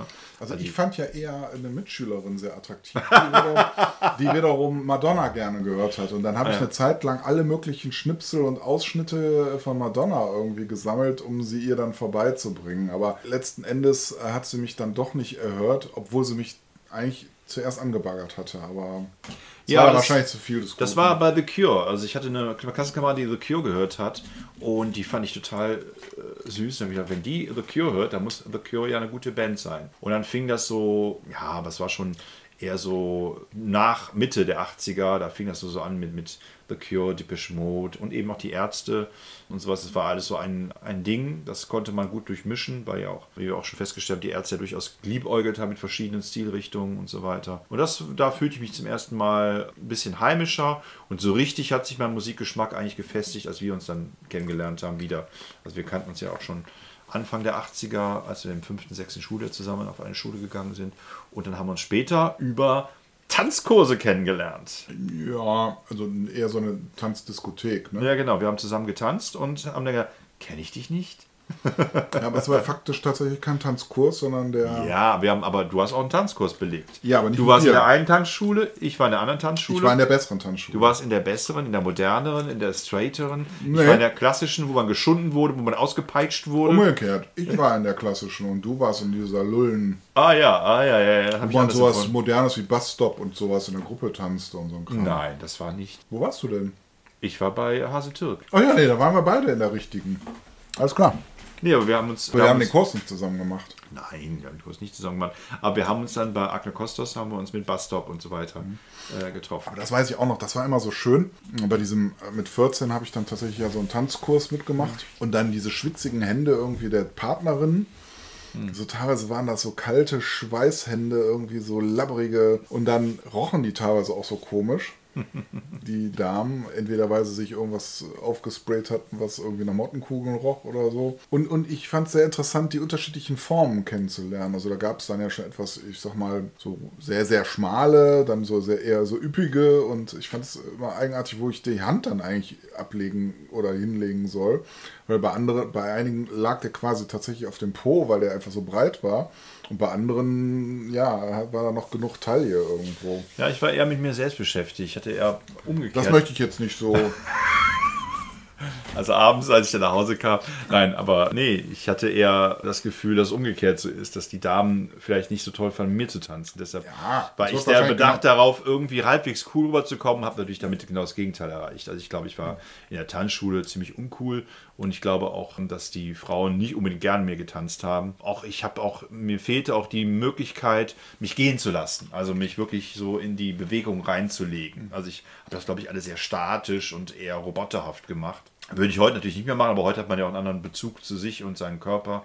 Damals war man ja noch sehr verklemmt und äh, Heute fast ein Balletttänzer. Ist eigentlich komisch. ja, siehst du, guck, hier, schau. Ist das nicht schön? Ja. Was ich alles kann. Das ist eine Piorette, nennt man das. Ja. Und ich höre auch gar nicht mehr auf. Und jetzt wird mir langsam schwindelig. Halt, ihr, ihr, ihr. Ach, danke, Patrick. ja. Naja, wie dem auch sei, da haben wir uns dann kennengelernt und ja, und dann auch, wie wir in unserem Podcast berichtet haben, über Musik, über eigenes Musik machen, haben wir uns dann auch nach, ja, boah, das war jetzt gar nicht der Initialzünder. Du hast mich, äh, ich wusste, dass du da bist, weil ein anderer gemeinsamer Freund von uns wusste, dass wir beide irgendwie da auftauchen und ich fand das schon merkwürdig, dich wiederzutreffen nach all den Jahren, aber du hast dich auch total verändert. Also ich habe dich kaum wiedererkannt äußerlich. War dann aber so, dass ich dann, als du angefangen hast zu reden, hast du auch Alles sehr, wiedererkannt. hast, ja, hast so viel geredet und auch äh, so pseudopolitisch und Ja? äh, ja, du wolltest eine Partei gründen. Ja, Spaß. Ja, ja, aber das wusste ich ja damals nicht. Ich fand es ein bisschen verstörend, dass beim ersten Gespräch du eine Partei gründen wolltest und noch Leute suchtest, die mitmachen. Ja, aber das war ja, das war Verarsche. Ja, ja, das kann man nachher immer sagen. Und dass ich dir das abgenommen habe, war auch Verarsche. Naja, jedenfalls haben wir dann, war das sehr schön, das Gefühl zu haben, dass man mit mehreren Leuten so eine Art Clique gebildet hat. Auch wenn wir sehr individuell waren und vielleicht auch egoistisch und egozentrisch, aber wir haben äh, dann doch das gemacht, was andere Leute so in einer Gruppe machen. Ja, also für mich war vorher auch noch eine wichtige Phase, wo ich ähm, vor allen Dingen mit einem bestimmten Freund irgendwie ähm, immer ganz viel unterwegs war. Damals natürlich noch mit Fahrrädern, weil wir hatten ja kein Auto, also noch, also wir waren ja 14 oder sowas. Und mit dem bin ich da wirklich irgendwie in den, ja, die halbe Region irgendwie abgefahren, um irgendwo Plattenläden aufzusuchen. Morgens sind wir arbeiten gegangen, oder ich zumindest. Und nachmittags habe ich die ganze Kohle dann für Schallplatten. Da gab es ja wirklich noch viele Schallplattenläden, also wo man wirklich stundenlang irgendwie gute Musik suchen konnte. Ja, und dann habe ich in einer, in einem Sommerferienabschnitt, weiß ich nicht, von 10 auf 70 Platten oder sowas hochgekauft. Was ich überall, wo irgendwas los war, Kirmes. Wir waren ja noch nicht in dem Alter, dass man in Diskotheken gehen konnte oder sowas. Da haben wir wirklich viel gemacht und auch uns schon so Sachen angeguckt, die wir irgendwie gut fanden. Ja, und das war echt eine sehr wichtige Zeit für mich. Genau, und dann kam ja diese Phase, so, ähm, wo wir uns dann kennengelernt haben, wo es dann mehr so in so eine Klickengeschichte irgendwie ging. Und natürlich für mich dann auch diese Phase, wo man ja sich dann so bestimmten Szenen so zugeordnet hat. Du jetzt weniger als ich.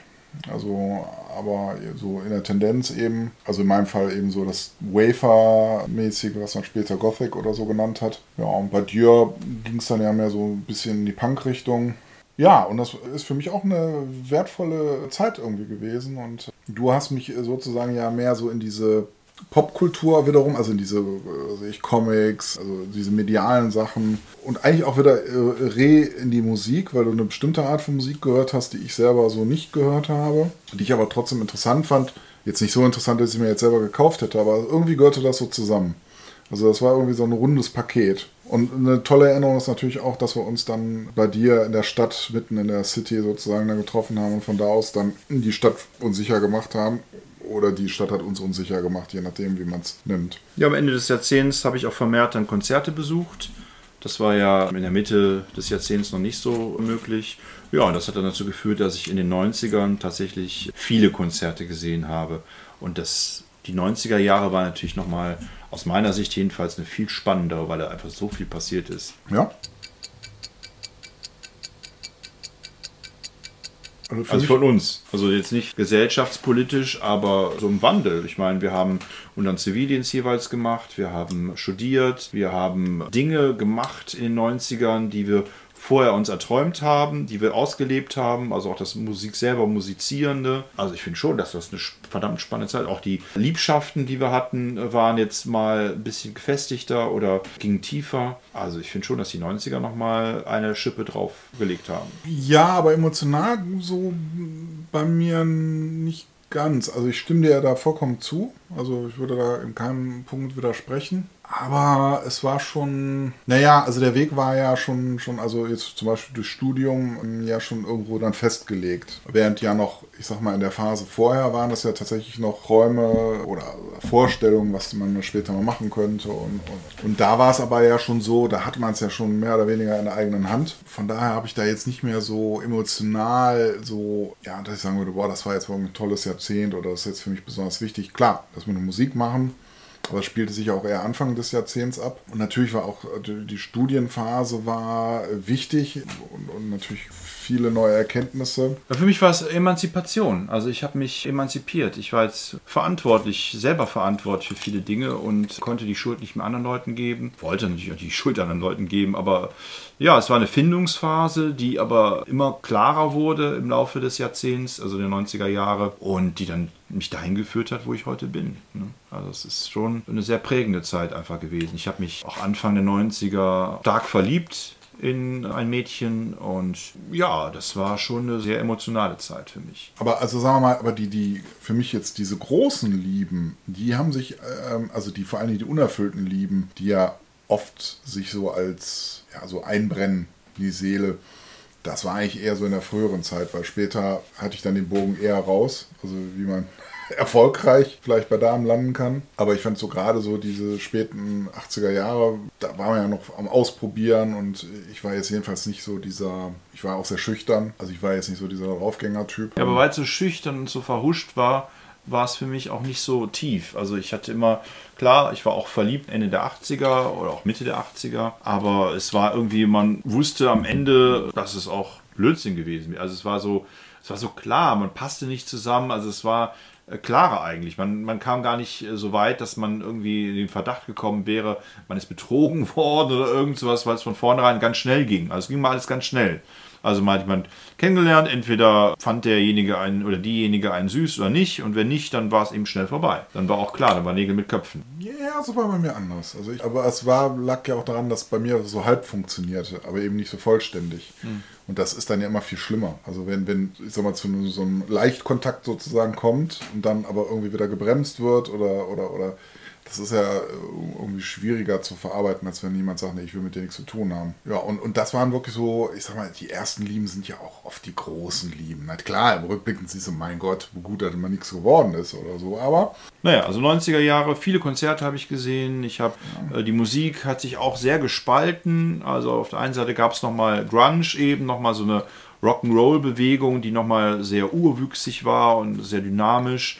Aber dann gab es eben auch Techno, also erst House, also Ende der 80er und dann Techno.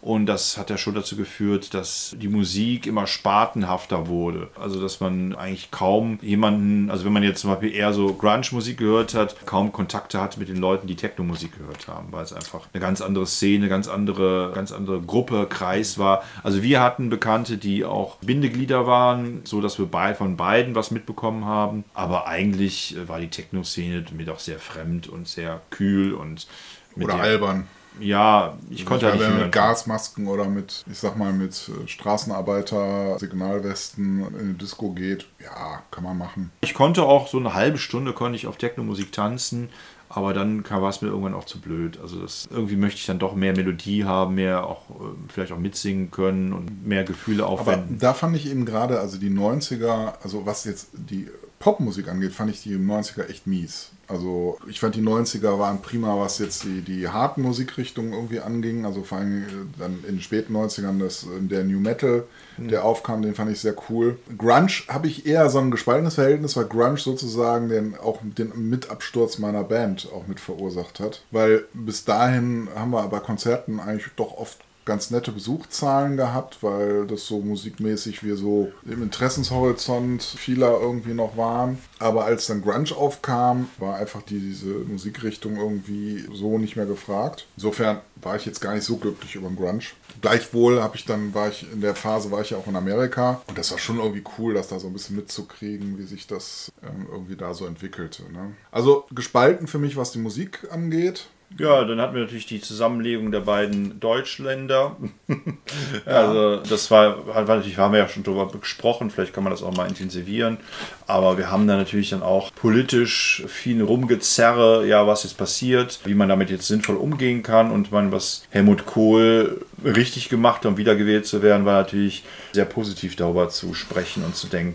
In diesem Zusammenhang möchte ich mal betonen, wie visionär ich eigentlich gewesen bin, weil ich weiß, als ich in der Abendschule war, hatten wir im Deutschunterricht, gab es auch so eine Diskussion, und der Deutschlehrer hat die Meinung getreten, also dass eine Wiedervereinigung also überhaupt keinen Sinn machen würde, weil man sich ja total auseinandergelebt hätte und die jungen Leute da würden ja alle Russisch können und so. Und dann hat er mich dann gefragt, ich habe gesagt, ja, ich sage, Wiedervereinigung fände ich aber sinnvoll und gut. Ja, warum? Ja, ich sage, weil ich keine Lust habe, irgendwie äh, gegen Leute des eigenen Landes irgendwie zu kämpfen. Ne? Das war ja noch eine Phase, da war das ja durchaus denkbar. Ne? Und, und da sagte er, das wäre vollkommen unmöglich, das würden wir nie erleben und wie das denn gemacht werden sollte. Und dann habe ich ihm erklärt, wie ich mir das vorstelle irgendwie, ne? also Angleichung der Wirtschaft und so weiter, phasenweise. Also nicht so jetzt mit einem Schlag oder so. Und dann kam ja tatsächlich, wieder erwarten, tatsächlich dann zwei Jahre später kam dann ja der, tatsächlich der Mauerfall.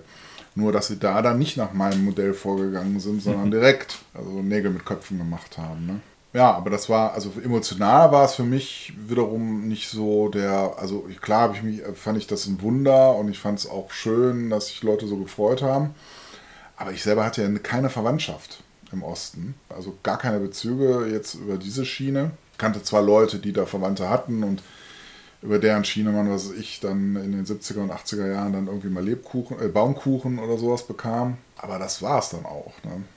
Und es wurde ja auch im Westfernsehen wurde die DDR ja auch nicht besonders gut dargestellt. Ne? Das waren ja, was ja wahrscheinlich auch faktisch so war, alles unterdrückte Leute. Und die Prinzen. Die Prinzen, die Wiedervereinigung hat die Prinzen gebracht. Ja, sie haben viel gebracht. Sie haben die Pudis gebracht, sie haben. Gabi ist traurig und schrecklich allein. Sie denkt an Klaus. Klaus ist ein Schwein. Das Leben ist grausam und schrecklich gemein. Das Leben ist grausam und Klaus ist ein Schwein. Naja, was ich spannend fand, war Ende der 90er, dann als tatsächlich Schröder, also die SPD und die Grünen endlich an die Macht kamen, weil es einfach mal endlich was passiert ist. Also nach dem 16 Jahre Helmut Kohl hat man echt das Gefühl, Politik ist wieder spannend. Es gab wieder politische Themen, wo man sich unterhalten konnte. Es war einfach, egal ob man jetzt die Politik gut fand oder nicht, es war einfach mal wieder man hat das Gefühl, man ist in der Demokratie, man äh, kann mitdiskutieren. Es war natürlich dann auch so, dass die Grünen jetzt erstmal äh, ausgespielt haben, dass sie mit in der Regierung waren und viel von dem umsetzen konnten, was sie sich überlegt hatten. Das Einzige, was sie nicht hatten, waren Konzepte, konstruktive Konzepte, wie man tatsächlich die Probleme, wie soll ich sagen, äh, lösen konnte. Praktisch lösen ja. kann. Also klar, Atomkraftwerke sollten abgeschaltet werden, aber es gab keinen Plan B, der dazu geführt hätte, dass man sagen könnte, ja klar, können wir die abschalten, weil wir haben ja andere Energiequellen, die man dann nutzen kann. Also es war, aber haben wir in unserer Autofolge, glaube ich, schon drüber was gesagt dass es merkwürdig war, also dass es äh, da so wenig äh, Konzepte gab, nachdem die Partei sich ja genau aus dem Grund gegründet hatte. Ja, aber es ist, wie man Schröder jetzt auch immer auch wahrnehmen möchte, jetzt in den letzten Jahren, er war imposant und er war, hat sich sehr kämpferisch gegeben und hat dazu geführt, dass man auch als Deutscher nochmal ein anderes Selbstbewusstsein entwickeln konnte und auch mal Dinge hinterfragen konnte, die davor immer gesetzt waren. Mhm. Also man durfte wieder über Dinge reden, über die man davor nicht reden durfte. Weil natürlich auch eine gewisse Aufarbeitung nicht stattgefunden hatte. Aber jetzt war es so, dass man auch grundsätzliche Zahlungen, Friedensverträge und so weiter nochmal neu diskutieren konnte. Und das war befreiend. Ja, oder mal nicht mit in den Krieg zieht. Es gab schon ein paar Entscheidungen von Schröder, die durchaus kontrovers aufgenommen worden sind in der Presse, die aber ja mutig waren aus meiner Sicht. Ja, ich war ja, gut, das war eigentlich noch, ich weiß gar nicht, wann war das mit Schröder? Ende der 90er, ne? Also äh, Kohl war ja 16 Jahre, mhm. Das heißt, es muss 98 gewesen sein. Ich war ja noch, dann war das aber noch unter zu Kohls Zeiten, war ich ja äh, noch in Russland auch gewesen, knapp zwei Monate. Und äh, das fand ich natürlich auch mal spannend zu gucken, wie eigentlich ne, das Reich des Bösen, das ursprüngliche Reich des Bösen, wie es halt tatsächlich irgendwie war. Und hat mir gut gefallen, äh, war aber auch, war teilweise sehr beeindruckend, teilweise aber auch ein bisschen erschreckend. Also jetzt was ich, der Zustand der Gebäude und solche Sachen. Gleichzeitig aber auch schon dieses, diese neuen reichen Russen, die sich da auch schon sozusagen breit machten und über welche Wege auch immer zu Geld gekommen waren. Aber da konnte man zumindest so eine Vorstellung eigentlich auch mal so, also es war ja vorher mal sehr abstrakt, ne, der Russe. So, aber äh, wirklich den Russen mal kennenzulernen und die Russin, das äh, war schon sehr spannend und äh, das war wirklich also für mich eine tolle, sehr nachdrückliche Erfahrung.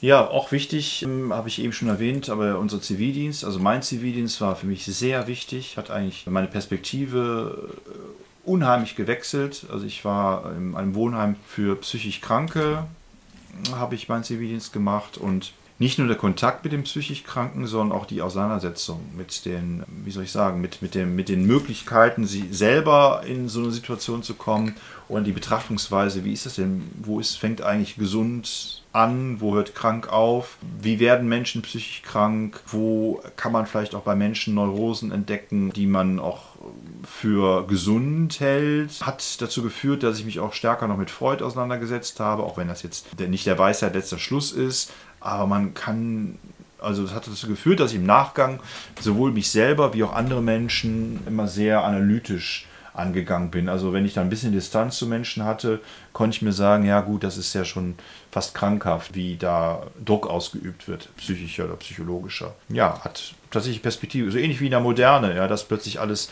der Mensch nicht mehr eine geschlossene Entität ist, sondern dass er sich aufspaltet in Über-Ich und Es und Ich. So war das für mich auch der Zivildienst, dass ich danach Menschen viel analytischer betrachtet habe und nicht mehr alles so gegeben wahrgenommen habe. Mhm. Also hat mir im weiteren Leben, also insofern kann ich nur sagen, schade eigentlich, dass es sowas wie Zivildienst nicht mehr gibt.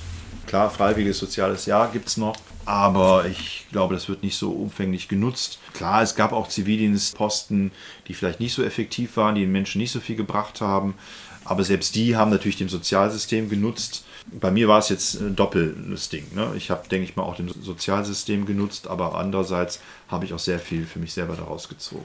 Für mich war der Zivildienst auch eine sehr wichtige Phase. Ich habe ja, war ja im Krankenhaus, im Pflegebereich tätig und schon, wenn man zum ersten Mal so als junger Mensch mit äh, viel Krankheit und, und Leid auch in, in, Konflikt kommt, wird man dann auch nochmal nachdenken. Ich meine, es ist ja noch so eine Phase, wo man sich, ich sag mal, für nahezu unsterblich hält. Und äh, also in meinem Fall hatte ich da auch sehr viel dann äh, auch mit, mit dem Tod Tod auch zu tun, weil einer unserer Aufgaben war es eben auch die Verstorbenen äh, eben dann von den Stationen irgendwie in Leichenhalle zu fahren und das war schon nicht so ohne. Ne? Also ja, aber es waren eben auch, auch schöne Erfahrungen. Wir haben halt so Fortbildungen ja dann auch gemacht, so politische und aber auch Pflegedienstfortbildungen, unter anderem auch in Passau, also kam man auch durchaus rum. Ne? Also es war also für mich auch eine, eine spannende und zwar auch arbeitsreiche, also wir mussten auch wirklich was tun, aber eben auch eine schöne Zeit eigentlich. Und dann kam eben das Studium, das war auch was Neues und auch für mich nicht immer ganz einfach am Anfang. Also da musste ich schon auch viel mit mir selber kämpfen, weil das eben Studium war, was sehr viel Selbstdisziplin sozusagen erfordert hat und wenig geleitet war. Und das war schon für mich ein Gewöhnungs-, also für jemanden, der so gewohnt war, sozusagen in der Schule immer das Futter irgendwie vorgesetzt zu bekommen, ja, war das schon äh, nicht ganz einfache Phase. Aber es war eben schon, ich sag mal, so eine erwachsene Phase. Also hatte dann auch schon Kommilitonen, die mehr oder weniger in so klassischen Eheverhältnissen irgendwie zusammenlebten. Also nicht alle irgendwie nur so coole Studentensachen, sondern so mit Dia-Abend und so. Also es war schon teilweise auch ein bisschen gesetzt da. Ne? Klar, auf der anderen Seite man auch noch, ist mal, ja, ne, Konzerte und so ein Kram und Diskotheken ja auch noch ein bisschen auch noch gemacht. Aber im Grunde ging das alles schon so eine, ich hatte dann ja auch während des Studiums überwiegend eine feste Partnerin. Also es war schon eher so ein bisschen gesetzter für mich persönlich. Ja, von daher ist das, ja, also es war schon so eine gewisse Bahn einfach. Bei mir noch nicht so, aber klar, Beziehungen hatte ich auch und für mich war es auch spannend, dann eben auch endlich mal Band, eine Band zu haben, die, die so in die Richtung ging, wie ich mir das vorgestellt habe. Ne? Also Ende der 90er. Da bist du ja auch richtig durchgestanden. Während bei mir ist es dann ja sozusagen genau das Gegenteil passiert. Es ist ja bei mir dann eher eingeschlafen dann. Ne? Ja, vielleicht können wir dann schon in die 2000er gehen. Den Weg in die 2000 haben wir zusammen gemacht. Also wir waren Silvester 1999 zusammen in Berlin und haben auch reingefeiert zusammen. Ja. Und das war ja. eine tolle Zeit. Und dann muss ich sagen, die 2000er waren für mich dann eher so die Festigungsphase. Also dass ich dann da auch beruflich dann, also das Studium beendet habe, beruflich dann so eine Bahn gefunden habe, die mich auch erfüllt hat. Erstmal dazu gesorgt hat, dass ich versucht habe, mich dann beruflich zu verwirklichen also ganz viel Energie da reingesteckt habe und ausprobiert habe und gedacht habe, ich kann hier beruflich alles machen, was ich sonst in anderen Bereichen, in anderen Metiers ausprobiert habe. Insofern, wenn man das mal so von dem ganzheitlichen Betrachtungsweise sieht, war das schon nahe an oder ist das nahe an dem, was ich mir vorgestellt hatte? Ja, bei mir im Prinzip auch. Also ich habe auch mich beruflich da dann wirklich ausprobieren können, gerade am Anfang. Ansonsten, ja, bin ich dann aber sehr schnell dann in so eine feste Stelle reingerutscht, wo ich äh, praktisch dann über Jahre eigentlich immer dieselben Tätigkeiten, also komplexe Tätigkeiten, aber wenig Wechsel nur noch hatte in dem, was da passierte. Und äh, da hätte ich ganz gerne eigentlich nochmal schon so einen Turn nochmal gemacht, aber das hatte sich dann irgendwie so nicht ergeben. Aber natürlich hat sich, ich sag mal, beziehungsmäßig, familiär natürlich enorm viel abgespielt, was natürlich dann auch das Leben enorm bereichert hat. Bei dir ja auch. Politisch eben äh, haben wir auch schon mal im, Angela Merkel Podcast auch besprochen, die Art und Weise, wie Schröder dann aus seinem Amt enthoben worden ist, also durch Abwahl, die war schon bitter, weil er sich ja da sehr siegessicher gegeben hat und dann ja abserviert wurde in, in schneller, schnellster Zeit. Eigentlich schade, eigentlich ein würdeloser Abschied. Ja, und dann haben wir ja unsere Angela Merkel bekommen, die nach wie vor sehr beliebt ist bei den Menschen, weil sie wohl, aber das haben wir auch schon intensiv besprochen, weil sie wohl tatsächlich auch an vielen Situationen das Richtige zum richtigen Zeitpunkt sagt und äh, an sich ansonsten meistens zurückhält, andere Leute kämpfen lässt und am Ende dann diejenige ist, die dann eine Entscheidung trifft, nachdem alle anderen ja. sich die Hörner abgestoßen haben. Ja, ich meine, im Großen und Ganzen hat sie ja eigentlich äh, die, die Schröder-Politik weitergeführt, mit wenig eigentlich inhaltlichen Wechseln. Aber sie hat halt, ich sag mal, außenpolitisch eben wohl auch viel gewirkt. Ja, wobei da kommt ja wieder das zum Tragen, was du eben auch in den 80ern äh, kritisiert hast, ne? dass dann viel wieder an Subventionen, an Hilfspaketen geschnürt worden ist, yeah, um aber, aber, Europa ja. zusammenzuhalten, was auch zu einer ja, Spaltung, Europa jetzt. Europa, ja, was zu einer Spaltung geführt hat, weil... Nee, ich meinte jetzt, damals meinte ich mit Entwicklungshilfe halt... So. Ja, ja, schon klar. Aber jetzt ging es ja so, dass viele Leute nicht nachvollziehen können, wieso man jetzt mal Griechenland unterstützen muss und so weiter, ja wo dann gesagt ja, wir arbeiten hier für das Geld und ja, bla blub. Also ich möchte jetzt auch gar nicht wiederholen, diese Parolen. Ja, also was ja, äh, was wir vielleicht nicht ganz so betont hatten, war ja auch diese, dieser Hype, der ja kurz nach dem Mauerfall passiert ist. Jetzt wird die Welt friedvoll, die ganzen kommunistischen Länder werden jetzt lupenreine demokratische Staaten. Da war ja wirklich super viel Hoffnung drin und also schon fast so ein Star Trek-Gefühl. Ja, und es ist ja dann im Endeffekt eben nicht ganz so gekommen. Und jetzt äh, geht's ja, das dreht sich das Rad ja schon fast wieder etwas zurück. Ne? Habe auch vermehrt dann äh, Wellbeck gelesen, der mich auch begleitet hat zu Ende der 90er, 2000er. Also ein Autor, der mich fasziniert hat und teilweise immer noch fasziniert. Leider waren die letzten Romane nicht mehr so spannend, aber der mich berührt hat und gleichzeitig aber auch gesellschaftliche Tendenzen vorweggenommen hat oder mitverfolgt hat, mitbeschrieben hat. Sprich, ich bin gerade in den Ende der 90er, Anfang der 2000er immer mehr weg von Comic-Literatur, immer mehr hin zu Büchern kommen, weil ich auch gemerkt habe, dass die Comics, die so publiziert haben, oft dann doch etwas, soll ich sagen, wenig Substanz hatten. Also jedenfalls nicht so viel Substanz wie so ein Roman. Konnte ich früher nicht so ganz nachvollziehen. Ich habe tatsächlich sehr, immer, sehr gerne Comics gelesen und man wurde ja immer gesagt, ja, aber dann fehlt ja die Fantasie, man kann sich die Bilder nicht vorstellen, man kriegt sie ja präsentiert, genauso wie beim Film. Das äh, konnte ich nicht nachvollziehen, aber dann, als ich meine immer stärkere Liebe zur auch modernen Literatur entwickelt habe, konnte ich das ja wohl nachvollziehen, dass es doch mal noch mal eine tiefere Ebene teilweise ist, wie Romanschreiber schreiben, Romanciers schreiben. Also eine Zeit der Erweckung. Was heißt Erweckung? Ja, ich habe ja schon gesagt, die 90er waren ja auch schon die Zeit der Erweckung, der Emanzipation und äh, jetzt äh, wurde es bei mir in den 2000ern einfach noch ein bisschen ganzheitlicher. Also mhm. es äh, wurde runder. Ja, auch in den 2000ern habe ich dann äh, auch ein bisschen pausiert mit der Musik, weil ich dann eben dachte, ich könnte beruflich mich verwirklichen, so umfassend. Irgendwann habe ich dann gemerkt, nee, beruflich ist gut, aber ich brauche noch ein anderes Standbein. So wie andere einen Kegelclub haben oder einen Reiterverein, brauche ich dann doch was. Das, dann habe ich dann immer auch damit geliebäugelt damit, ob ich sowas wie Bernd Begemann, den wir vor drei Podcasten besprochen haben, machen könnte. Dachte immer, ja, der ist viel, viel besser als ich, das geht nicht. Und dann habe ich eine Singer-Songwriterin zufällig gesehen beim Konzert, bei der ich dachte, Moment, was die kann, das kann ich auch. Auch. Also habe ich mir überlegt, es ist vielleicht ganz schön, wenn ich mich mit einer Western-Gitarre auf die Bühne stelle und meine Lieder singe und spiele. Und das war am Anfang auch ganz nett. Aber schon bald habe ich dann einen Menschen gefunden, der mich mit Klavier begleitet hat, mit dem ich dann auch am Anfang viele Konzerte hatte und das ist dann auch nachher zu einer Band gewachsen, weil er noch einen Bassisten besorgt hat und ich hatte noch einen Schlagzeuger, Hornspieler hinzugenommen. Und dann haben wir auch ein paar Plattenalben veröffentlicht und das war dann, da habe ich wirklich das Gefühl gehabt, so jetzt bin ich angekommen, jetzt kann ich endlich das machen, was ich immer machen wollte, also Musik. Also nebenbei natürlich, ich hatte nie oder jedenfalls nicht wirklich ernsthafte Bestrebungen, jetzt irgendwie Rock- oder Popmusiker zu werden. Aber das nebenbei machen zu können, äh, war schon ein unheimlicher Hype für mich, mich zu verwirklichen. Mhm. Ja. ja. Habe jetzt jetzt nicht riesen Erfolge damit gefeiert. Also meine Platten sind jetzt nicht mehr tausendfach verkauft und ja. meine Konzerte wurden jetzt auch nur von Handvoll Menschen besucht. Aber es war so, dass ich das mir Freude bereitet hat und dass ich das Gefühl hatte, ich kann endlich meine Songs auch anderen Menschen präsentieren. Weil vorher hatte ich dann tatsächlich nur noch meine Wandergitarre genommen, Kassettenrekorder und meine Lieder, meine Liedideen einfach mal festgehalten und hatte nachher so viele Liedideen. Ich glaube, ich hatte nach am Ende 60 90 Minuten Kassetten voll mit Liedern.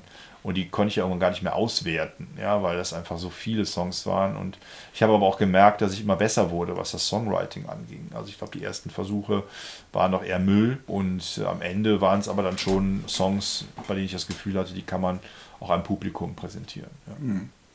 Aber ansonsten muss ich sagen, aber es ist vielleicht tatsächlich einfach, weil man so das Leben jetzt einfach so lebt, fehlt mir im Moment so das Besondere der 2000er. Also, beziehungsweise jetzt mittlerweile muss man ja schon die 2020er oder 2010er. Ich war ja irgendwann schon, habe ich mich ja schon alt gefühlt, als auf einmal so 90er Jahre Partys oder sowas kamen. Mhm. Wo ich mir so, äh, bitte? Das sind doch bestimmt noch Kinder. Aber dass sie dann auch wahrscheinlich schon erwachsen sind und selber wahrscheinlich schon Kinder haben, die 90er Jahre, also ich sag mal so als Frühjugendliche erlebt haben. Aber jetzt irgendwie jetzt zu den 2010ern, zu den 2020ern, da würden mir jetzt keine, also so jahrzehntspezifischen Sachen irgendwie einfallen. Wobei meine Theorie ja sowieso immer ist, dass was wir jetzt unter 70er und 80er und so weiter verstehen, dass das eigentlich genau genommen immer so eher so 75, 85 Abschnitte sind oder 65, 75 Abschnitte. Also wo so sich wirklich was Typisches irgendwie rausgeschält hat. Zum Beispiel sind ja so die ersten großen Punkgruppen und auch schon der Beginn von New Wave eigentlich so in den Jahren 78, 79 haben ja schon stattgefunden. Ja, Punk soll sogar 77 schon gestartet sein. Soll sogar schon 77 gestartet sein. Er hat so in seiner Reihenform sagen wir mal, das, was in den 80er Jahren verbindet, ja aber eigentlich auch schon so 86, 87, so lief das ja schon aus. Also wenn ich dran denke, was zu unserer Zeit zum Beispiel Popper war, das war ja was ganz anderes als in den frühen 80ern. Zwar wurde der Begriff noch verwendet, auch als eigene Jugendgruppe irgendwie, aber optisch hatten die ja nichts mehr gemeinsam. Aber die 2010er waren dann auf jeden Fall ein Jahrzehnt, wo die Digitalisierung selbst die Normalsterblichen eingeholt hat. Internet haben wir ja ganz vergessen. Internet haben wir vergessen. Auch ja. 90. Es war ja, in den 90er, 90er Jahren war das noch. Äh, äh, äh, genau, genau, genau, genau. Und wurde dann immer schneller und während unseres Studiums noch konnte man es immer besser. Wobei, ich glaube, wir haben unser Studium hauptsächlich mit Büchern bestritten. Ich glaube, mittlerweile ist da doch viel digital. Bücher und Diaprojektoren. Ja, so Mikrofische.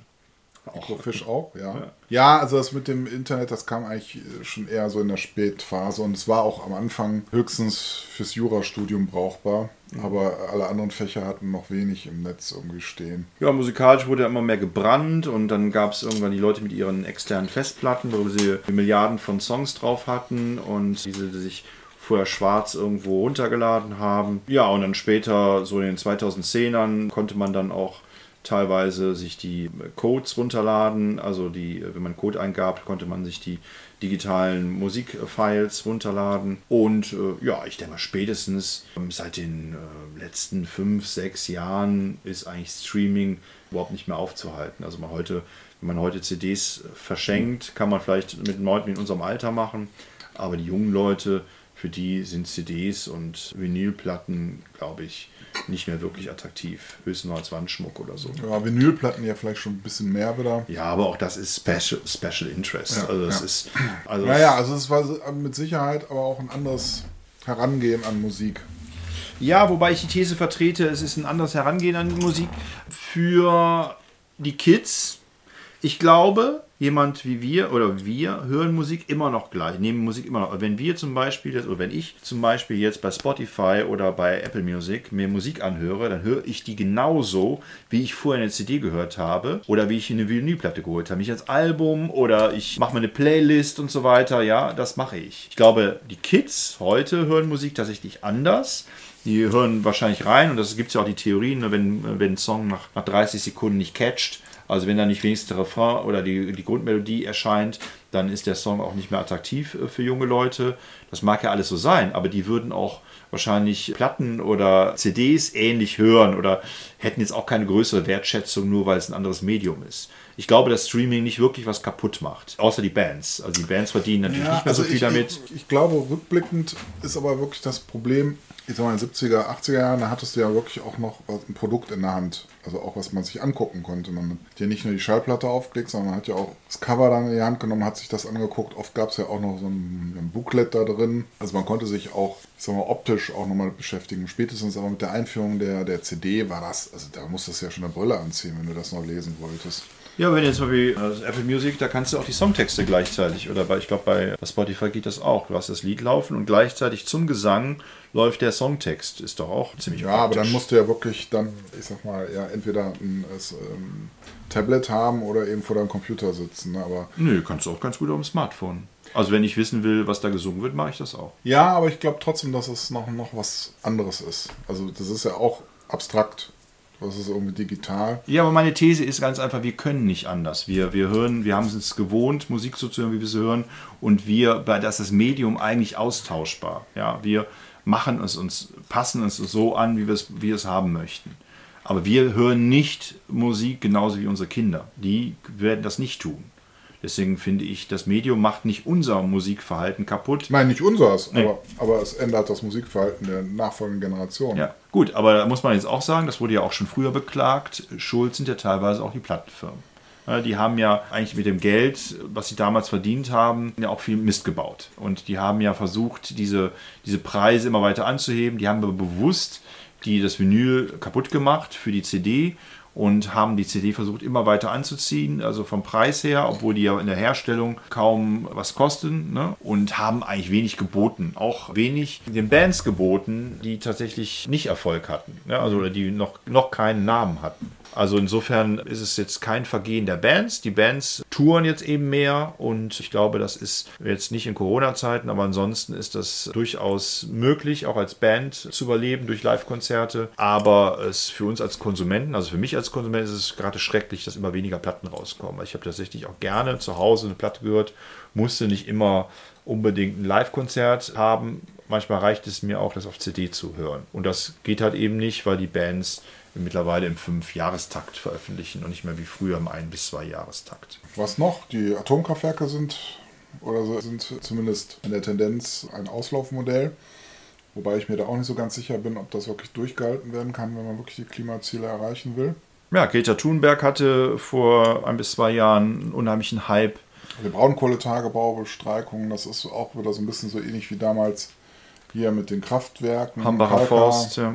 Ja, also gibt so Entwicklungen, die so ein bisschen wieder eigentlich so in die 70er, frühen 80er irgendwie zurück. Fridays for Future und ja, und die Kids versuchen ja auch tatsächlich Spaß mit Engagement zu verbinden. Also es, ja, was man ja den Linken oft vorwirft, dass da ein bisschen Humor fehlt. Der scheint sich ja jetzt zu vertragen mit Engagement, ja, dass man auch durchaus Ja. humoristisch protestieren kann, wenn man denen das jetzt mal positiv anrechnen möchte. Ich meine, das ist wahrscheinlich auch ein Thema für sich, aber jetzt, wo du humoristisch sagst, es hat sich ja auch ähm, also in den 90er Jahren eine, eine Explosion an äh, komödiantischen Formaten äh, ja, ergeben, ne? Ja. die man so vorher ja auch nicht kannte. Ja, wie gesagt, mein Vorwurf von vor, keine Ahnung, fünf Podcasten war ja, dass oft das Humoristische eigentlich äh, kaum noch so doppelbödig ist, wie es vielleicht früher war, aber das ist, glaube ich, auch nicht haltbar. Also es, ich denke mal, es hat äh, schon damals schlechten und guten Humor gegeben und es gibt immer noch guten und schlechten. Jetzt sagen wir so, der, der, ich, der Humor der 70er Jahre war tendenziell norddeutscher. Also ich meine, Ja, aber auch die 80er. die meisten Komödianten meiner Kindheit stammen ja irgendwie alle irgendwie aus Norddeutschland. Aber auch die 80er wurden sowas von Otto Walkes dominiert. Ja, also ich meine, Otto Ja, ja, Walkes ja. war der, der Mann der Stunde in den 80ern. Also Bis, bis Mitte der 80er. Also 85 kam, glaube ich, der erste Otto-Film und glaube ich, und dann ging es noch weiter. Also bis, bis Ende der 80er war Otto Walkes der Komödiant, der äh, Witze, ja nicht Witzerzieher kann man schlecht sagen, aber der witzigste Mensch, den Deutschland zu bieten hatte. Dann kam so ein bisschen Helge Schneider, der ist noch absurder und etwas äh, stranger und jetzt eher für, äh, für eine Nische gemacht hat. Aber äh, was Otto Walkes in den 80ern geleistet hat, wie sehr er die Menschen verbunden hat. Ich weiß noch, meine Großeltern fanden den schlimm, eben schon wie, allein wegen der langen Haare und so weiter. Aber auch die mussten irgendwann anerkennen, dass er durchaus witzige Momente hatte. Ja, also, heute kann ich da nicht mehr so richtig drüber lachen, aber damals als, als Kind, Jugendlicher fand ich das auch sehr witzig. Also, ich glaube, was wir vielleicht im Re- Resümee mal zusammenfassen können, es ist, es ist ja bemerkenswert, dass wir keine, ich sag mal, so super spannenden Themen eigentlich über unser Erleben der Jahrzehnte jetzt äh, erzählen konnten, weil sie zum Glück im Grunde äh, überwiegend von Frieden und Wohlstand geprägt waren. Ne? Also Aber jetzt lobt nicht schon wieder Trump dafür. Wieso Trump? Das ist beim letzten du hast, du hast bei unserer Trump-Sendung hast du gesagt, Trump ist der Friedenspräsident. Und du weißt, was im Kapitol passiert ist. Das ist richtig, aber dafür hat er die arabischen Staaten wieder zusammengebracht. Juhu. Aber Nein, Patrick, ich, ich muss jetzt mal ganz öffentlich. ja, ja, ich habe schon verstanden. Ich äh, wollte es einfach nur mal. Ne? Ich meine, ich denke, wenn wir jetzt 95 wären oder sowas, äh, würden wir vermutlich andere Geschichten erzählen. Und die, also zwar einerseits spannender wären, aber die man eigentlich so gar nicht erleben möchte.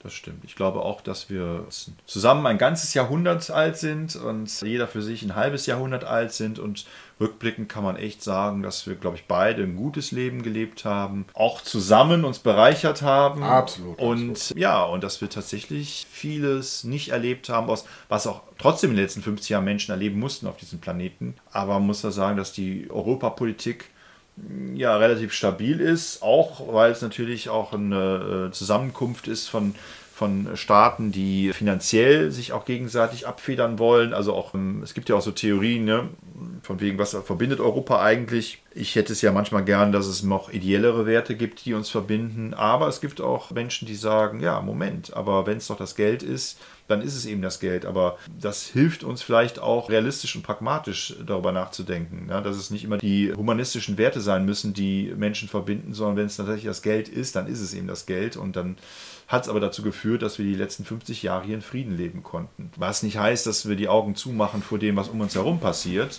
Und ich glaube ja auch, dass da unsere noch Bundeskanzlerin ja auch viel dafür getan, auch viel gekämpft hat, auch gegen die eigene Partei, um das möglich zu machen, dass auch Flüchtlinge hier die Möglichkeit haben, von uns aufgenommen zu werden und dass wir ihnen helfen können. Auch wenn es vielleicht die Probleme nicht löst, so ist es wenigstens ein Teil eines, eines ein humanitärer Akt, den wir da leisten, alle hier in diesem Land.